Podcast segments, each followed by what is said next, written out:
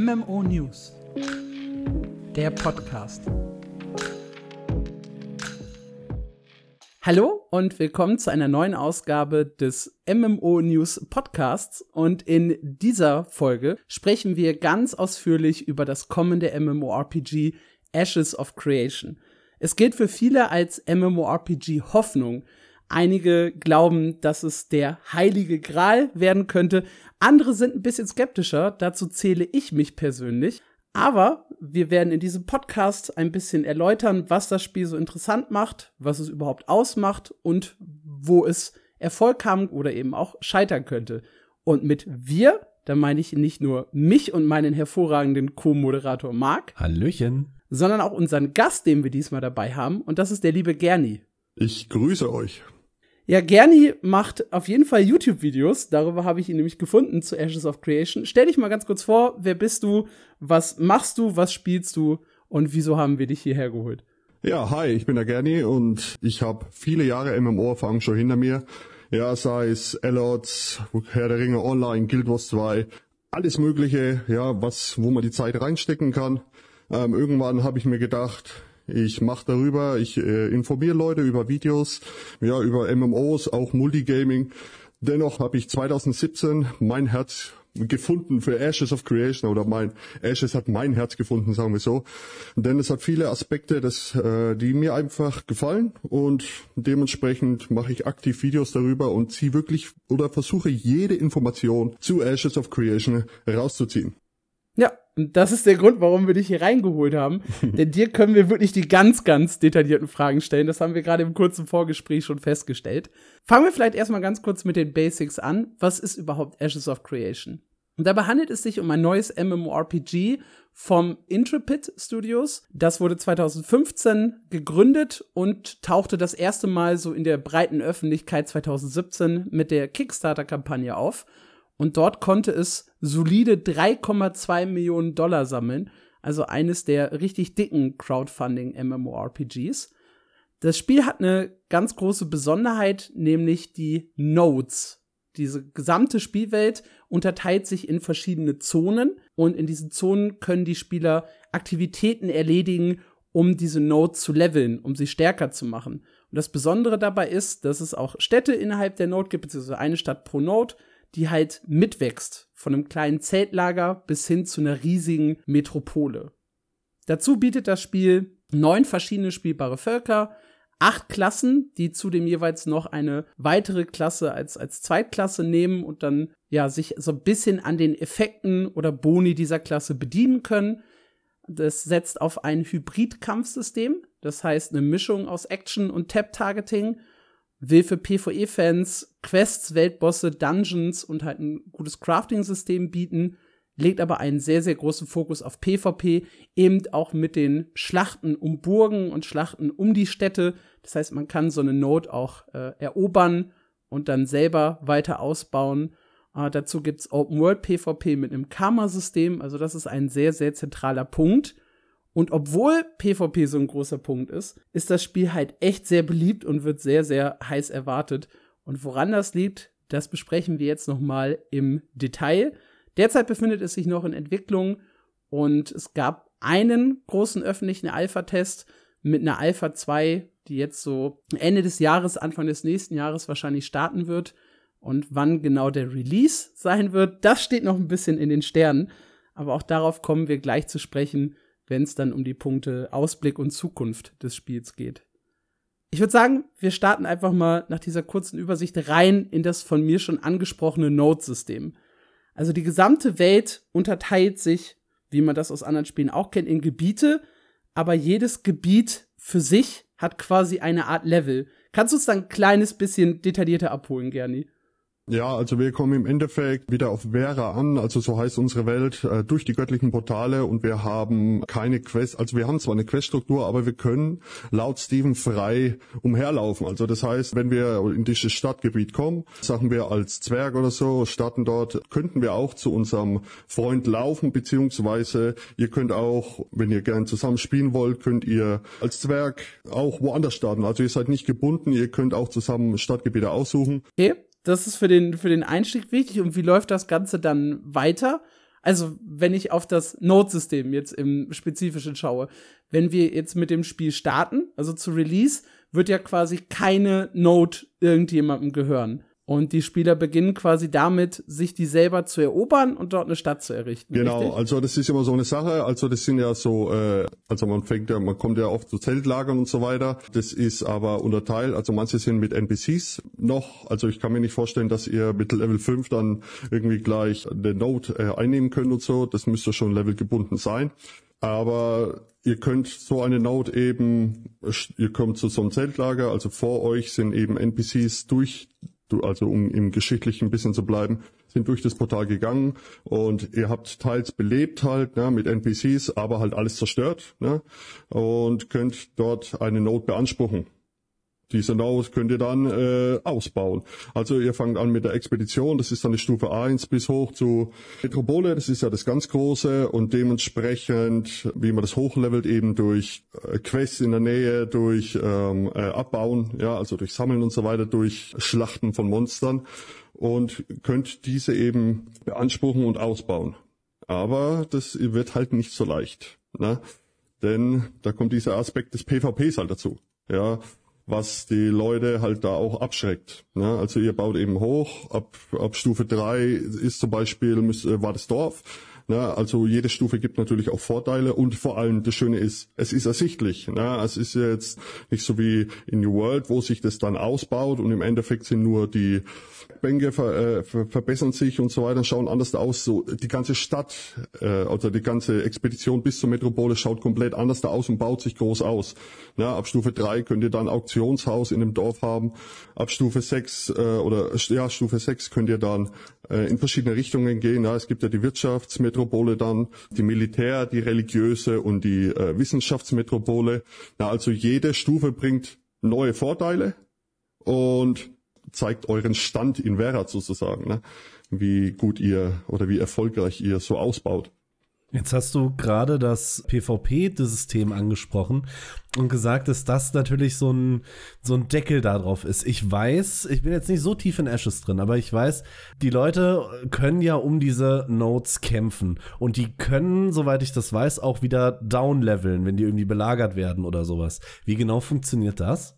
Ja, es ist im Endeffekt so, es ist ein Ein-Wochen-Zyklus, also die ähm, können angreifen, sie können belagern, die Node Wars sozusagen. Und ja, bei Verlust oder wenn es verloren wird, wird natürlich das gehört die Gilde, also die Note an der feindlichen Gilde und die wird aber eine Stufe runtergestuft. Ja? Ah, okay dementsprechend auch Gebäude zerstört. Zum Beispiel, wenn du jetzt ein Haus da drin hast, ja, das, das musst du dann die, abgeben. Ne? Also das wird halt dann, der Loot ist zwar deiner, aber das kann sein, dass du es abgeben musst, weil du, du magst ja eine Bürgerschaft. Ja, wenn du sagst, oh, meine Gilde hat es, du hast eine gewisse Bürgerschaft dann, ne? also du bist ein Staatsbürger. Und ja, also PvP ist, wird ein großes Ding mhm. da drin werden. Ne? Und dieses, sagen wir mal, sind wir ehrlich, die großen Belagerungsschlachten von 500 versus 500, ja, da werden sich die Leute schon freuen. Also die, in der Alpha 2 hieß es, oder in der Alpha 1, Entschuldigung, hieß es ja, 250 versus 250. Na, und dann haben sie gesagt, okay, jetzt legen wir nochmal drauf. Wir wollen die 500 versus 500. Äh, die Performance wurde hochgeschraubt. Unreal Engine 5, ja, wurde eingebracht. Und Steven setzt dran fest und es wird diese 500 versus 500 geben. Also, die Node ist ein Herzstück von Ashes of Creation und diese Node Wars, dieses PvP definitiv auch, ja. Was mich an dem Node-System so unheimlich fasziniert hat, ist, dass es ja nicht nur Einfluss auf die Stadt nimmt, also wir reden die ganze Zeit von der Stadtentwicklung, sondern ja auch Einfluss auf das gesamte Gebiet drumherum. Das heißt, es werden neue Inhalte in der Zone freigeschaltet. Zum Beispiel taucht plötzlich ein Weltboss auf oder es öffnet sich ihm eine Tür zu einem Dungeon oder so. Das heißt, man hat ja nicht nur den Effekt, dass man die Stadt levelt, sondern man scheidet auch Boni drumherum frei und arbeitet da ja in dem Punkt dann zusammen, egal von welcher Fraktion man da kommt oder egal von welcher Gilde man kommt. Jeder, der halt Aktivitäten in der Zone macht, levelt diese ja automatisch mit. Ja, äh, wird mit gelevelt, klar. Also ich kann natürlich als Fremder, wenn ich nicht äh, von der Gilde komme, äh, wird es da Stadtbretter geben oder so schwarzes Brett eben, wo ich dann auch Quests und so machen kann. Wenn ich jetzt zum Beispiel Handwerk mache, äh, muss man auch damit rechnen, dass man Steuer, also dass ich einen gewissen Satz abgebe, wenn ich was herstelle, wenn ich was verkaufe und so weiter. Was dann auch mit in die in die Steuerkasse mit reingeht für für die Gilde und eben diese Quest, wenn ich mache. Also wir bauen alle mit. Na, wir bauen im Endeffekt alle mit, um das auszubauen. Äh, wir können ja auch natürlich auch was erwerben. So ist es nicht. Wir können wir können uns ein Haus da drin erwerben, was den natürlich wieder Steuer bringt. Was auch ein großes System ist und was viele auch gefallen wird, ist das Freehold-System. Also ich, ich, kann mein eigenes Grundstück haben. Äh, Arc Age war ja damals auch so, wo man sagen konnte, man hat eigene Gebiete gehabt. Also man konnte da wirklich farben, na, mhm. Tierzucht und so weiter. Das wird es da eben auch geben. Ich kann meine eigene Taverne haben. Ja, also ich kann Freehold äh, in den Einsatz, in dem Bereich der Node machen. Es gibt ja noch außenrum Bereiche, wo ich dann sagen kann, hey Leute, ich habe mein, ich habe meine, meine eigene Taverne. Ne? Und das Schöne an Ashes of Creation ist, die gehen in solche Aspekte, ja, sei es Roleplay, PvE, PvP und so weiter, gehen die ja richtig rein und bauen das nochmal aus. Ne? Mit der eigenen Taverne, wo ich so eigenen Questgeber drin stehen kann. Ich kann Getränke verkaufen, die mir Geld einbringen und so weiter. Und vor allem ist Thema Roleplay, der, es gibt ja die Badenklasse, da kommen wir ja später noch dazu. Es wird wie in Herr der Ringe Online wird es auch so sein, dass man eigene Stücke da drin schreiben kann, ja, per Tastenkombination und so, ja, dass man sagen kann, hey, ich hole jetzt meine Laute raus, ja, und mach Musik. Ja, also man ist nicht immer das typische MMO gezwungen äh, gezwungen, wo man sagt, hey, ich muss jetzt Dungeon laufen und Raids und bla und bla. Ne, ich kann auch mal was nebenbei was anderes machen. Ne? Was ich ja so cool finde an diesen Notes, das hatte mich, an, als ich das erste Mal darüber gelesen habe, schon fasziniert. Und das ist eigentlich ein super simpler Aspekt. Aber die sehen ja auch optisch anders aus, also diese Städte, die sich da entwickeln, je nachdem, welches Volk da am meisten quasi für getan hat oder mit reingesteckt hat. Und wenn du das in die Verbindung bringst mit diesem grundlegenden Node-System, hast du halt wirklich ein System geschaffen, in dem am Ende jeder Server ziemlich anders oder komplett anders aussehen wird. Und das finde ich total genial. Ja, es ist ein Zwiegespalt, muss ich sagen. Ne? Also ich persönlich werde werd einen Zwerg spielen auf jeden Fall, weil ich liebe Zwerge einfach.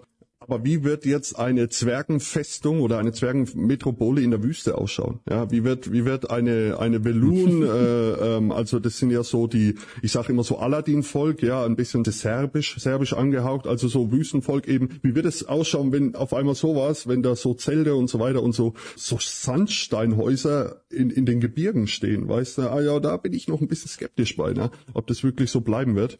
Ist ein Punkt, finde ich aber glaube ich trotzdem cool. Weil äh, ja, wollte ich auch gerade sagen. Komplett ich finde das crazy auch geil. und passt nicht so richtig, aber das macht's ja auch wieder unique. Also ich glaube doch, ich bleib dabei, ich finde das ziemlich geil. Ja, müß, müsste da ein bisschen kombiniert sein, dass ich wirklich, wenn ich dann so ein großes, sagen wir Sandsteinhaus haben, ist ja, ist ja, kann ja natürlich sein, ja, also es ist ja Welt, Weltenhandel, na, das kann natürlich sein, dass der Sandstein in den Norden hochkommt. Muss ja nicht sein, dass es nicht so heißt, aber wenn dann auch ein bisschen Schnee dann drauf liegt oder so, wenn ich dann wirklich oben in den Bergen baue und dann so ein Sandsteinhaus äh, habe, wo dann oben dann Schnee und so, dann, dann wäre es okay, ja. Aber mhm. selbst das eine Volk, die weg, zum Beispiel, die sind ein bisschen Maya angehaucht, also die haben teilweise auch wirklich so Pyramiden und so. Uh, das ist, aber ja, wie gesagt, die, die Meinungen sind verschieden. Ihr findet's geil, ich finde, ich, ich bin noch ein bisschen skeptisch, aber das Endprodukt werden wir ja irgendwann sehen, hoffe ich. Ja. Ja, ein Kernelement ist dann quasi ich, oder das ist so ein bisschen das Ziel, ich oder meine Kumpel, meine Gilde, wir versuchen halt so eine Stadt zu erobern und die zu kontrollieren. Und dann sammeln wir so ein bisschen Steuern von den Leuten drumherum ein und finanzieren uns darüber ein bisschen was.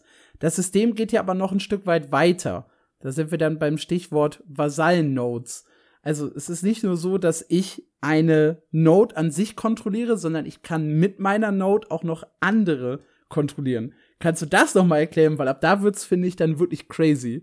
Also Vasallen-Nodes wurde, ich müsste jetzt lügen, Ende letzten Jahres wurde dann endlich mal äh, Infos gegeben im Stream. Also es ist es ist gecapped, also man kann nicht man kann nicht irgendwie eine Node äh, und alles drumherum besitzen. Es ist wirklich gecapped, dass da gibt es auch ein Bild dazu, dass zum Beispiel ich habe eine Metropole, ja Stufe 6 und habe dann drunter, jetzt müsste ich lügen, es waren glaube ich vier Großstädte, also Stufe 5 und dann geht's immer so weiter, immer so weiter. Also das heißt, wir können sozusagen ein Umfeld an, an, an Nodes in unserer Hauptnode haben. Der Vorteil ist natürlich, habe ich jetzt zum Beispiel, also das einfachste ist dann immer, habe ich eine Wirtschaftsmetropole, ne? Stufe 6 Wirtschaftsmetropole, das heißt, ich habe ein Auktionshaus und es ist komplett verteilt auf alle meine Nodes. Na, nicht so wie wenn ich jetzt eine Stufe 3 habe. Stufe 3 no, äh, ist ein Dorf. So, jetzt habe ich ab Stufe 3 äh, ein Auktionshaus, aber dann ist wirklich nur das Auktionshaus da drin, was da drin verkauft wird. Na, das ist nicht so, dass ich, wenn ich jetzt in eine andere Node in der Nähe gehe, das gleiche dort verkauft wird. Na, und durch diese Wirtschaftsmetropole, deswegen gibt's ja dieses, äh, diese vier verschiedenen Typen, habe ich alles verbunden. Also habe ich ein großes globales, ja, Auktionshaus. Ja, und dementsprechend halt auch ein großes Einflussgebiet. Das heißt, mehr Steuereinnahmen, mehr Zuwachs an XP, weil halt dort gekillt wird oder, oder äh, Mobs äh, gekillt werden oder Quests gemacht werden. Es ist ein richtig, richtig krasses System, was ja, was äh, auf jeden Fall ein, ein Herzstück von Ashes of Creation. Das springt mich jetzt ja direkt eine Frage an, wenn ich mir das so vorstelle. Ich habe also meine coole Level 6 Metropole und habe meine Vasallen-Nodes drumherum. Das ist ja auch super cool. Meine Vasallen-Nodes bringen mir ja als Besitzer der Metropole auch Steuern und Gelder und Vorteile ein. Das heißt, ich möchte ja, dass die leveln. Aber was passiert denn, wenn meine Vasallen-Node auch zur Metropole wird. Behalte ich die dann? Kann ich beide unterschiedlich ausrichten oder spalten die sich dann ab? Kann sie nicht. Es kann, du kannst deine Ursprungsnote nicht im Level erreichen, wenn ich das richtig in Erinnerung habe. Du nee. bist also versklavt darunter, ein Level darunter zu bleiben. Ja, du bleibst drunter und man muss daran noch, äh, also ich weiß jetzt nichts mehr die genaue Zahl, aber pro Server sind die Metropolen auch ah. begrenzt. Also es, es ist nicht so, dass äh, da auf einmal alles sich, das wurde eh, die neue Map wurde vorgestellt. Jetzt müsste ich, jetzt müsste ich lügen. Es waren, es waren damals 113 Nodes, Punkte insgesamt auf der ganzen Map oder 110, irgendwie sowas. Und dann kam die neue Map, die im Endeffekt noch größer ist wie die alte Map und es wurde runtergesetzt auf 86 Nodes. Ja, was auch vollkommen reicht. Aber das Metropolen, also man kann sich nicht vorstellen, dass da jetzt auf einmal von 86 irgendwie 70 oder 80 Metropolen da sind. Die sind wirklich hm, begrenzt. Okay. Ja. Das ist nicht so, dass man alles ausbauen. Und, und so wie er es schon sagt, wenn du da in dieser Vasallen-System mit drin bist und du hast da dieses die Metropole, dann ist es nicht so, dass du auf einmal nochmal zwei oder drei andere Metropolen mit drin hast. Ja. Ne? Also es ist wirklich ein wie, wie ein großer Kreis kann man sich vorstellen mit, äh, wie hat es äh, gesagt damals, die Eltern Node, ja, also die, die, die, die Mutter Node sozusagen ist halt diese Metropole und dann das Umfeld, was halt, ich glaube, das waren, ja, das waren eben bestimmte Anzahl an Städte und so weiter. Das ist natürlich auch gecapped. Also es ist nicht so, dass du auf einmal hier 20 Expeditionen, hm. also Stufe 1 drin hast. Du hast gerade die, das, das Thema Wirtschaftsmetropole angesprochen und auch so ein bisschen erklärt, was der Vorteil davon ist. Es gibt ja aber auch noch drei andere Typen. Magst du die auch noch mal ganz kurz umreißen? Ja, die umreiße ich natürlich gerne. Die religiöse, äh, also dementsprechend muss man auch sagen, ähm, welche Node gewählt wird, also welcher Node-Typ gewählt wird, dementsprechend schaut es auch aus. Ne? Also habe ich jetzt zum Beispiel eine Wirtschaftsmetropole, kann es sein, dass es optisch mehr jetzt Händler rumlaufen oder das zum Beispiel, es gibt ja auch einen Marktplatz, ne? also es gibt einen Marktplatz pro Ding und das ist halt auch so ein richtig cooles Ding. Ihr könnt euch klar ein Haus kaufen und könnt sagen, das ist ein Laden. No. So, dann gibt's einen Laden, dann gibt's einen Kiosk, ne? das heißt, einen Kiosk könnt ihr auch auf dem Marktplatz auf, äh, aufbauen. ne? Den müsst ihr, dann könnt ihr euch wie so ein Marktschreier dahin äh, stellen und müsst aktiv verkaufen ne? an diesen Kiosk. Geil.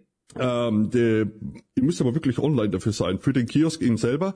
Der Vorteil ist bei einem Laden, wenn ihr einen Laden habt, dementsprechend müsst ihr natürlich auch mehr Steuern und so weiter zahlen, habt ihr, könnt ihr offline sein, aber könnt halt auch nur einen gewissen Teil anbieten. Ne?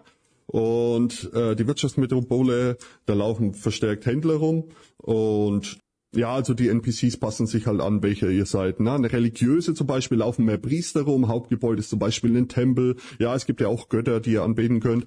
Äh, der Vorteil ist bei, einer, bei der religiösen, und das finde ich auch richtig, richtig cool, ähm, es werden Dungeons freigeschaltet. Es werden explizite äh, Dungeons freigeschaltet, die ihr nur durch diese religiöse Node haben könnt. Ja, also kann es sein, dass ihr unter eurer Node plötzlich ein Gewölbe habt, dessen oft der Dungeon ist. Ja, mega. Finde ich echt cool. Die wissenschaftliche ja. Note, äh, muss ich sagen, habe ich mich vor kurzem auch erst drüber informiert, finde ich auch cool, denn die bietet Schnellreise an. Ja, wir haben ja im Endeffekt keine Schnellreise.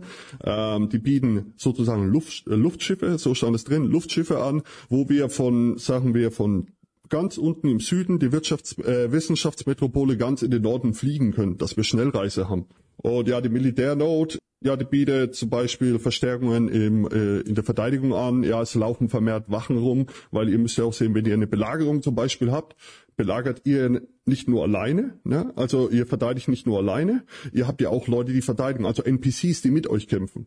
Na, und die militärische Note, die spezialisiert sich dann auf Kampf und Klassenausbildung, irgendwie sowas. Ne? Also mega. Das ist schon saugeil. Es ist halt alles durchdacht. Und jetzt stehen ja über den Nodes noch die Burgen. Die fünf Stück. Äh, Sind es mittlerweile noch fünf? Ich kann es jetzt nicht. Also mit dieser Map-Änderung ähm, kann ich. Ich glaube fünf waren es ja. Die dann jeweils quasi 20 Prozent der, der Welt so ein bisschen kontrollieren. Ja, ja, mit mit Königen halt. Ne? Also man muss halt auch sehen, dass es gibt ja auch verschiedene Ränge. Wenn man jetzt zum Beispiel, es gibt ja Könige, es gibt ja auch Bürgermeister. Also da, da gehe ich gerne auf die Reittiere zurück. Es gibt natürlich die Wassermounts, die, die normalen Mounts auf der Erde. Man kann gleiten. Ja, also ich finde äh, Mobilität in dem Spiel schön. Man sieht es an Guild Wars 2. Ich liebe, liebe es zum Beispiel mit dem Gleiter. Ich liebe es mit den Reittieren. Absolut Bombe. Ja, oder in Arc Age, wo man gleiten kann mit den schnellen Schiffen und so weiter. Dementsprechend hat man das auch in äh, Ashes of Creation. Und Bürgermeister und Könige können zum Beispiel nur fliegen. Also es kann nicht jeder fliegen, es können wirklich nur die hochrangigen fliegen. Und die Burgen, ah, die Burgen sind halt, ja, das sind diese fetten Schlachten, also diese richtig dicken Schlachten, wo wirklich alles zerstört werden äh, kann. Also es ist wirklich nicht, also das Ziel ist wirklich, dass die Angreifer in das Herzstück der Burg kommen und sich ist eine Art Kristall oder so. Es gab damals einen Trailer, da sieht man das so grob, dass man das äh, im Endeffekt die Mitte einnimmt und ja, also äh, die Burgen sind voll zerstörbar. Wer The Elder Scrolls Online kennt, da war es doch, glaube ich, immer nur so ein Teil, entweder Tor oder eins oder zwei Wände können zerstört werden. Ja, und es gibt halt verschiedene Taktiken, die man einfach machen kann, äh, wenn man angreift. Das ist auch wieder so ein Ding, da gehe ich gern drauf zurück. Die Beschwörerklasse. Ne? Also die Klassen es gibt äh, verschiedene, wenn man verschiedene Klassen kombiniert, bekommt man andere Vorteile. Beschwörerklasse war das so, man hat fünf Beschwörer in einer Gruppe, die können ein Ritual vollziehen, indem man ein riesengroßes Monster kommt. Ja, dam damals wurde dieses Spinnenmonster gezeigt und der Gruppenführer kann dieses äh, Monster steuern sozusagen. Ne? Also ja, wie macht man es da mit den Dieben? Ja, es, es, ich habe mal was gelesen von Enderhacken, ja, dass man wirklich, dass zum Beispiel die Dieben, äh, die Diebe die Mauer erklimmen können, ne? was andere Klassen halt wieder nicht können. Ich meine, ist doch mega.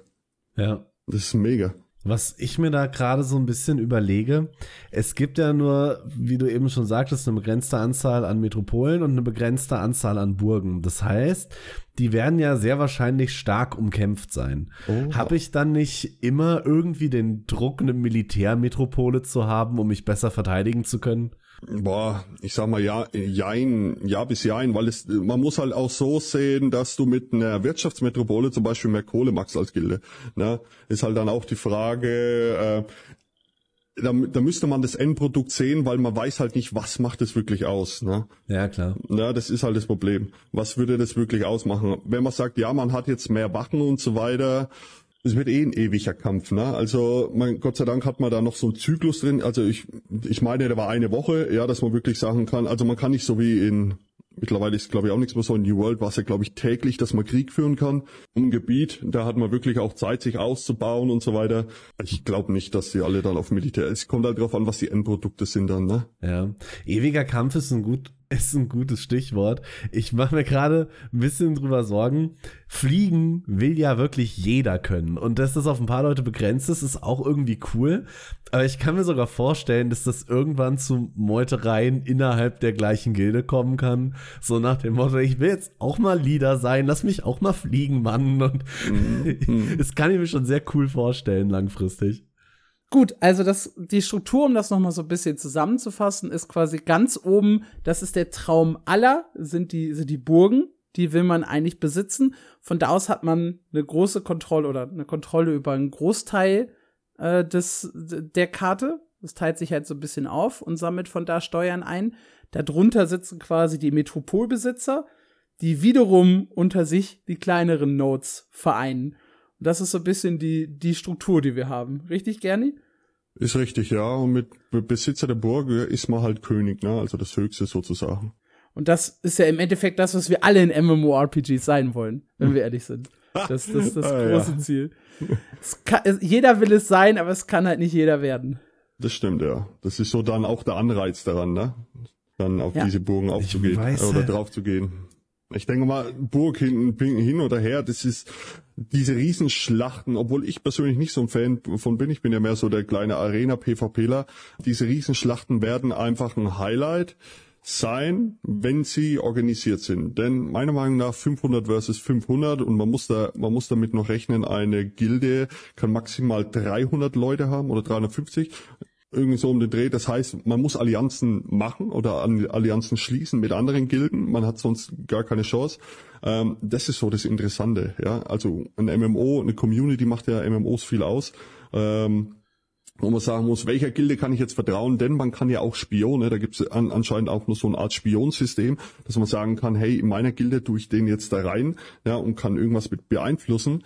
Das ist so eine Sache, ne? Wen kann man vertrauen, wen kann man nicht vertrauen? Und ja, also meine Gilde persönlich gehört nicht zu diesen Hardcore-Gilden, wo ich sagen kann, ich krieg auf jeden Fall so eine Burg. Wir werden uns eher klein halten, äh, streben wir gar nicht an, aber es wird trotzdem interessant werden.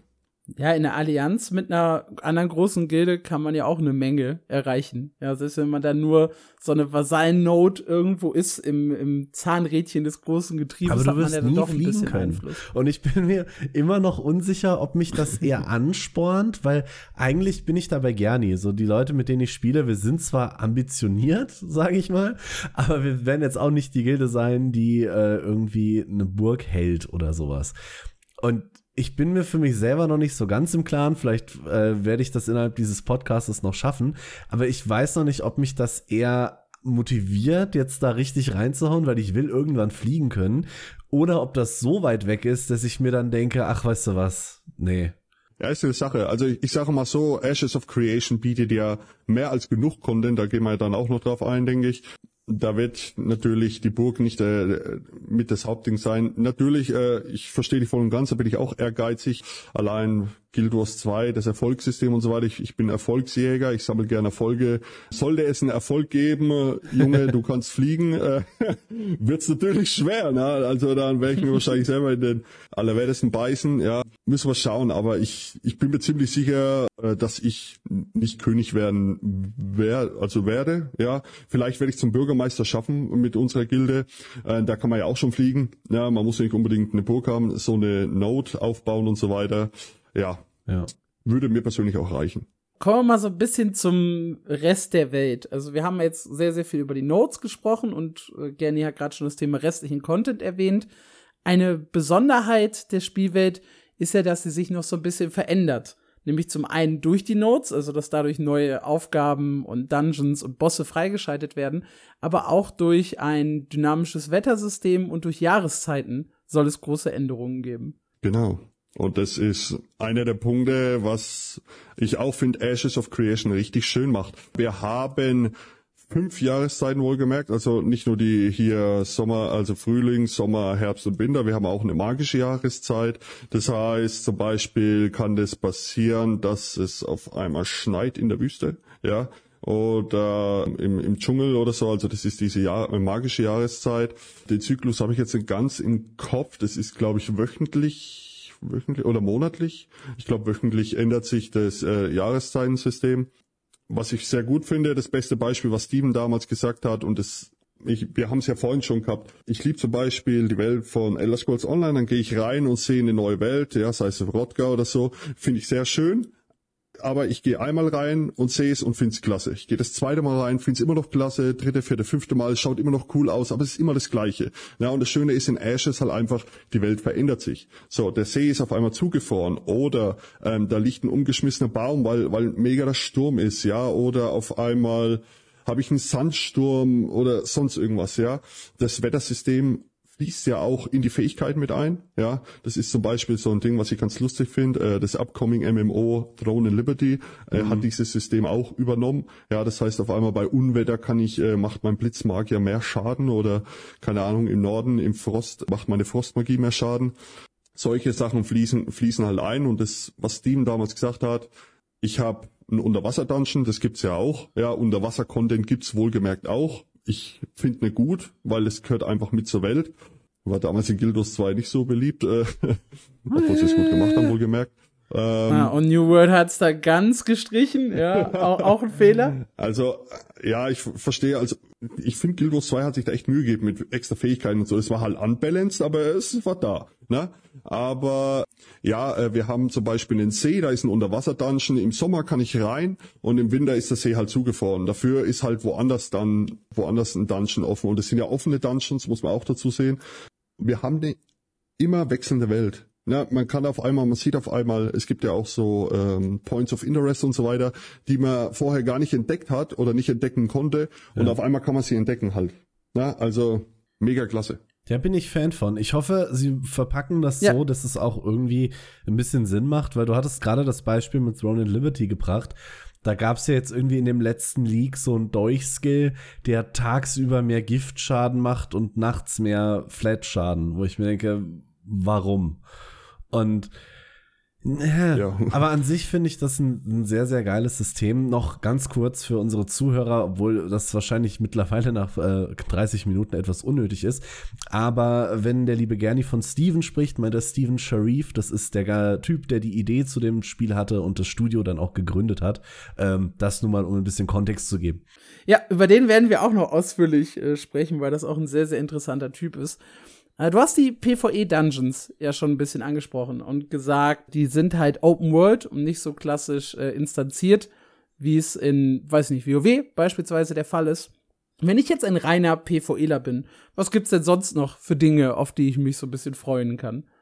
Oh, oh, eine Menge, eine Menge. Ja, also es wurde damals gesagt, dass 80 Prozent der Dungeons und Raids offen sind und 20 Prozent eben instanziert. Darauf geht's wahrscheinlich dann auf Story-bezogene Dungeons. Wir haben Dungeons, wir haben Raids, wir haben ein richtig geiles Roleplay-System. Das ist so ein Ding, ja, was ein bisschen runterging bei den bei den MMOs. Ja, man kann heiraten, man kann, wie gesagt, die Taverne besitzen, man kann Händler sein, offener Händler, äh, man hat Emote Bubble Tools oder, oder allgemein Emote, dann äh, Sprechblasensystem, Musik kann man eben machen, ja, eigene Musik. Wir haben, was haben wir denn? Äh, wir haben unsere Berufe, klar, also auch unser, unser richtig cooles Housing, wo wir frei gestalten können. Da ist noch in Überlegung, ob wir auch eigene Bilder hochladen können und diese dann reintun können. Also da muss natürlich ein Filter rein, weil sonst kommt jeder Mist rein. Aber ich könnte mhm. zum Beispiel mein Gesicht fotografieren und könnte es in meine Bude reinklatschen, ja. Finde ich ganz cool.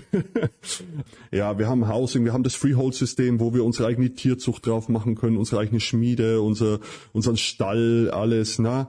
Ja, was haben wir denn noch? Wir haben Events, ja. Also Events, es hat viele positive Sachen aus anderen Spielen übernommen, ja. Also es ist sie schreiben nicht komplett das MMO neu, aber es ist drin. Und die Events sind halt auch drin. Da kann es halt auch mal sein, ähm, es gibt ja Karawanen, aber da kommen wir später im PvP dann dazu, dass ein Event ist, du mit deiner Karawane durchfahren willst und auf einmal eine Räuberbande eine Straßenblockade macht. Ja, so, entweder du schaffst es, ja, diese, äh, dieses Event, ne, und diese Räuberbande loszubekommen, oder es kann sein, dass ihr es also nicht schafft, aber sich das dann weiter ausbreitet. Ne? Also das kann sein, dass die Bande sich weiter ausbreitet. Es geht dann meistens auch auf das Klima und so. Also es kann sein, dass da auf einmal der halbe Wald weggerodet ist. Ne? Event Drache oder so, dass auf einmal der Wald weggerodet ist. Äh, dementsprechend müsst ihr auch, äh, habt ihr die Rohstoffe dann nicht mehr und so. Ne? Also das ist schon wieder gut, ne, finde ich. Also Events, die sich ausbauen. Ja, Guild Wars 2 ist da, glaube ich, wirklich das Paradebeispiel, weil ich, also zumindest in der, in der ursprünglichen Vorstellung, wie ich mir so eine Welt skizziert habe, da ging es ja auch darum, dass sich diese Gefahr immer weiter ausbreitet. Das hat sich dann auf, ich sag mal, wenige Gebiete und Events beschränkt, wo das, wo das wirklich einen Nachteil für mich als Spieler hatte. Äh, aber das klingt in Ashes of Creation tatsächlich so ein bisschen, ja, nicht, nicht unbedingt durchdachter, aber so ein bisschen ja, au ausufernder und gefährlicher, wenn man es halt nicht eindämmt. Ja, was haben wir denn noch im PvE? Jetzt müsste ich mal überlegen, hey.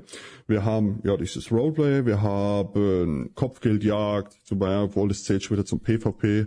Ja, dann die Dungeons, die übrigens sehr groß sein sollen. Ja, also in der Alpha 1 konnte ich schon paar laufen. Aber da ja Open PvP mit rein, aber werden die sehr groß sein, Raids werden so groß sein, ja, die Stadttafeln, Questing, es sollen viele verschiedene Quests geben, eine Hauptstory, die ihr durchleben werdet, Schiffe, ja, also es gibt Schiffscontent, wo ihr dann raus könnt, angeln könnt, ja, Unterwasser-Content genießen könnt. Angeln mag, da freust du dich, ne? Ja, ja, ja, ja. Ja, also äh, es wird verschiedenes Angeln. Äh, dazu habe ich damals auch äh, im Berufe-Video. Es gibt verschiedenes Angeln. Es gibt dann wirklich auch Sportangeln, das normale Angeln, dann irgendwie Großfischangeln, Wettbewerbe zum Angeln. Ja, also das äh, selbst das System, ja, ich meine Angeln, ja, ist in jedem MMO fast drin. Ja, auch wenn es bei anderen etwas später kommt, ist das wirklich ausgebaut, das Angelsystem. Ne? Nicht, dass du einfach nur dort stehst und wartest, dass der grüne Hacken kommt und du kannst es reinziehen oder so. Da gibt es auch wirklich Wettbewerbe zum Angeln selber. Also, wie gesagt, allein die, die Städte, Ausbau und der Handel, das, das, das Berufesystem wird auch richtig, richtig dick. Dann lass uns, lass uns doch direkt mit, den, mit dem Berufe-Thema weitermachen, weil das war das, was mich sogar zu einer Kolumne bewegt hat, nämlich die Präsentation von dem äh, neuen Sammelsystem in Ashes of Creation, bei dem es ja darum geht, dass man Bäume fällen kann und die dann auch tatsächlich zu Boden fallen, dass das äh, grafisch und auch vom Sound her sehr, sehr stark überarbeitet wurde. Du hast vorhin gesagt, Ashes bedient sich an vielen Stellen an den besten Dingen, die andere MMO, äh, MMORPGs bieten. Und das ist in diesem Fall, war für mich die erste Assoziation. Beim Sammeln haben sie sich an New World orientiert. Und äh, das absolut zu Recht, weil es das mit Abstand bisher beste Sammelsystem hat. Sie haben aber noch einen coolen Twist reingelegt, der Tatsache, dass man nicht immer zu 100% weiß, also zumindest zu Beginn nicht, welchen Rohstoff man sich eigentlich holt. Das heißt, wenn ich da zu einem Stein laufe und ich, äh, ich sehe den Stein, okay, kann ich halt jetzt mit interagieren, kann ich anfangen abzubauen. Und wenn ich halt anfange, den abzubauen, sehe ich irgendwann, okay, in diesem Stein befindet sich halt ein Erz, Eisen, was ich vorher halt nicht wusste. Das heißt, da ist noch so ein kleines bisschen ja, das Entdecken mit dabei. Der Entdeckertrieb wird da gefördert. Das ist doch mega, oder? Also ich finde es mega. Selbst, selbst bei so einem kleinen Steinsystem, ja, bauen sie aus. Ne? Also man muss das halt auch so rechnen. Ähm, das Schöne ist auch Farmspots zum Beispiel werden unterlassen, denn äh, wenn ihr jetzt einen Rohstoff, sag mal mal, bei A abbaut, dann spawnt der in nächster Zeit bei A auch nicht mehr. Ne? Also dann, es gibt verschiedene, sagen wir mal, äh, der eine Stein hat fünf Spawn-Orte und es kann sein, dass er bei denen fünf irgendwie spawnt. Ne? Also es ist nicht so, dass man die ganze Zeit vor einem stehen bleibt und dann abbaut. Und so wie du schon gesagt hast, finde ich das sau cool, dass du zu einem Stein hingehst, den erstmal abbauen musst. Ich klar, äh, später gibt's Module, hat er auch gesagt, die kann man sich anscheinend im Handwerk bauen, dass man das vorher erkennt oder schneller erkennt, was man abbaut. Ähm, dafür wird's Werkzeug geben. Ähm, Übrigens, Werkzeug äh, ist, wird zerstört nach der Zeit, ja. Also wir haben hier nicht eine Spitzhacke unser Leben lang und es gibt natürlich auch verschiedene. Ne? Ähm, und ja, auch die Bäume, man kann den Bäumen beim Wachsen zuschauen. Ja, also man, man, man sieht die kleine Saat, den, den kleinen Baum und im Endeffekt könnte man dort stehen bleiben, wenn man ganz viel Langeweile hat. Den, den Zeitzyklus weiß ich jetzt leider nichts mehr genau. Ähm, man sieht richtig, wie der wächst, ne? der ganze Wald oder es da hatte er doch mal in einem Video mega, irgendwie, ich glaube, eine halbe Stunde nur über das Baumfällen gesprochen. ich fand das so mhm, sympathisch, mhm, ja. weil er sich da auch so sehr gefreut hat und so drin aufgeht in so einem eigentlich minimal kleinen Aspekt von dem Spiel. Und das hast du bei Ashes halt überall. Ja, und das ist, das ist gleichzeitig das, was mir ja, auch so ein bisschen Sorgen macht. Also von der einen Seite natürlich, ob das alles so ausgreifen kann, wie, wie man das jetzt äh, gerne würde, mag ich gar nicht anzweifeln. Dafür ist es, glaube ich, zu früh, um das wirklich zu beurteilen. Was ich mir die ganze Zeit nur denke, bei fast allen Sachen zu dem Spiel, ich hatte es eben schon mal kurz angeschnitten, es hat so viele Systeme, wo ich mir denke, das ist richtig cool, das sorgt für eine lebendige Welt, die authentisch ist, die sich verändert und gleichzeitig glaube ich, dass mich wirklich viel davon auf der spielerischen Seite nervt. Mhm. Das ist also auch das erste, was ich gerade überlegt habe, als es hieß, dass die nicht wieder am selben Punkt respawnen. Weil ich bin so ein Typ, der sehr, sehr gerne seine Crafting-Routen oder seine Sammelrouten abläuft. Oder in New World mache ich zum Beispiel fast täglich dieselben Fraktionsmissionen, weil ich halt weiß, okay, ne, easy Weg, laufe ich ab, kann ich so ein bisschen Brain AFK machen, während ja, genau. ich nebenbei ein YouTube-Video schaue oder sowas.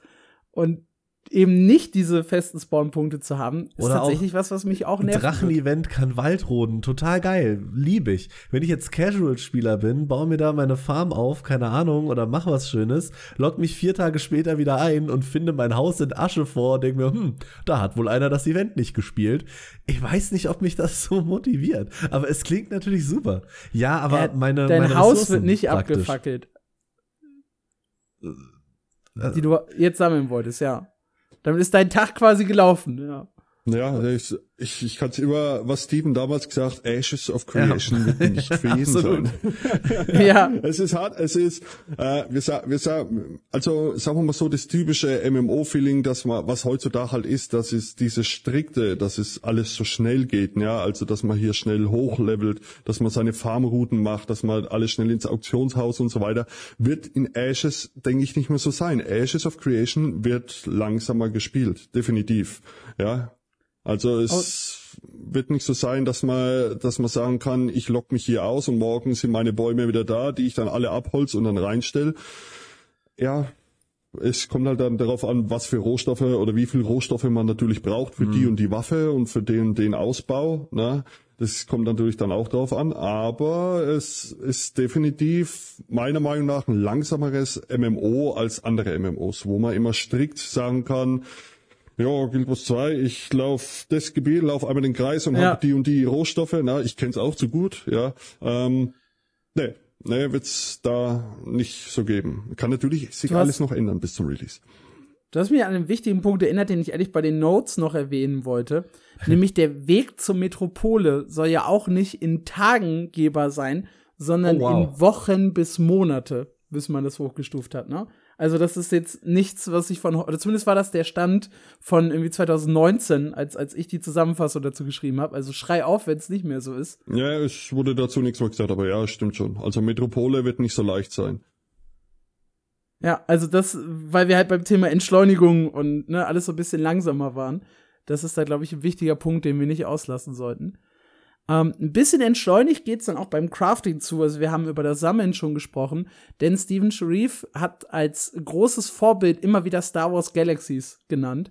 Und das war halt ein, ein Spiel, was ein sehr, also das immer noch Lob für das Crafting-System bekommt, was aber halt auch sehr besonders war.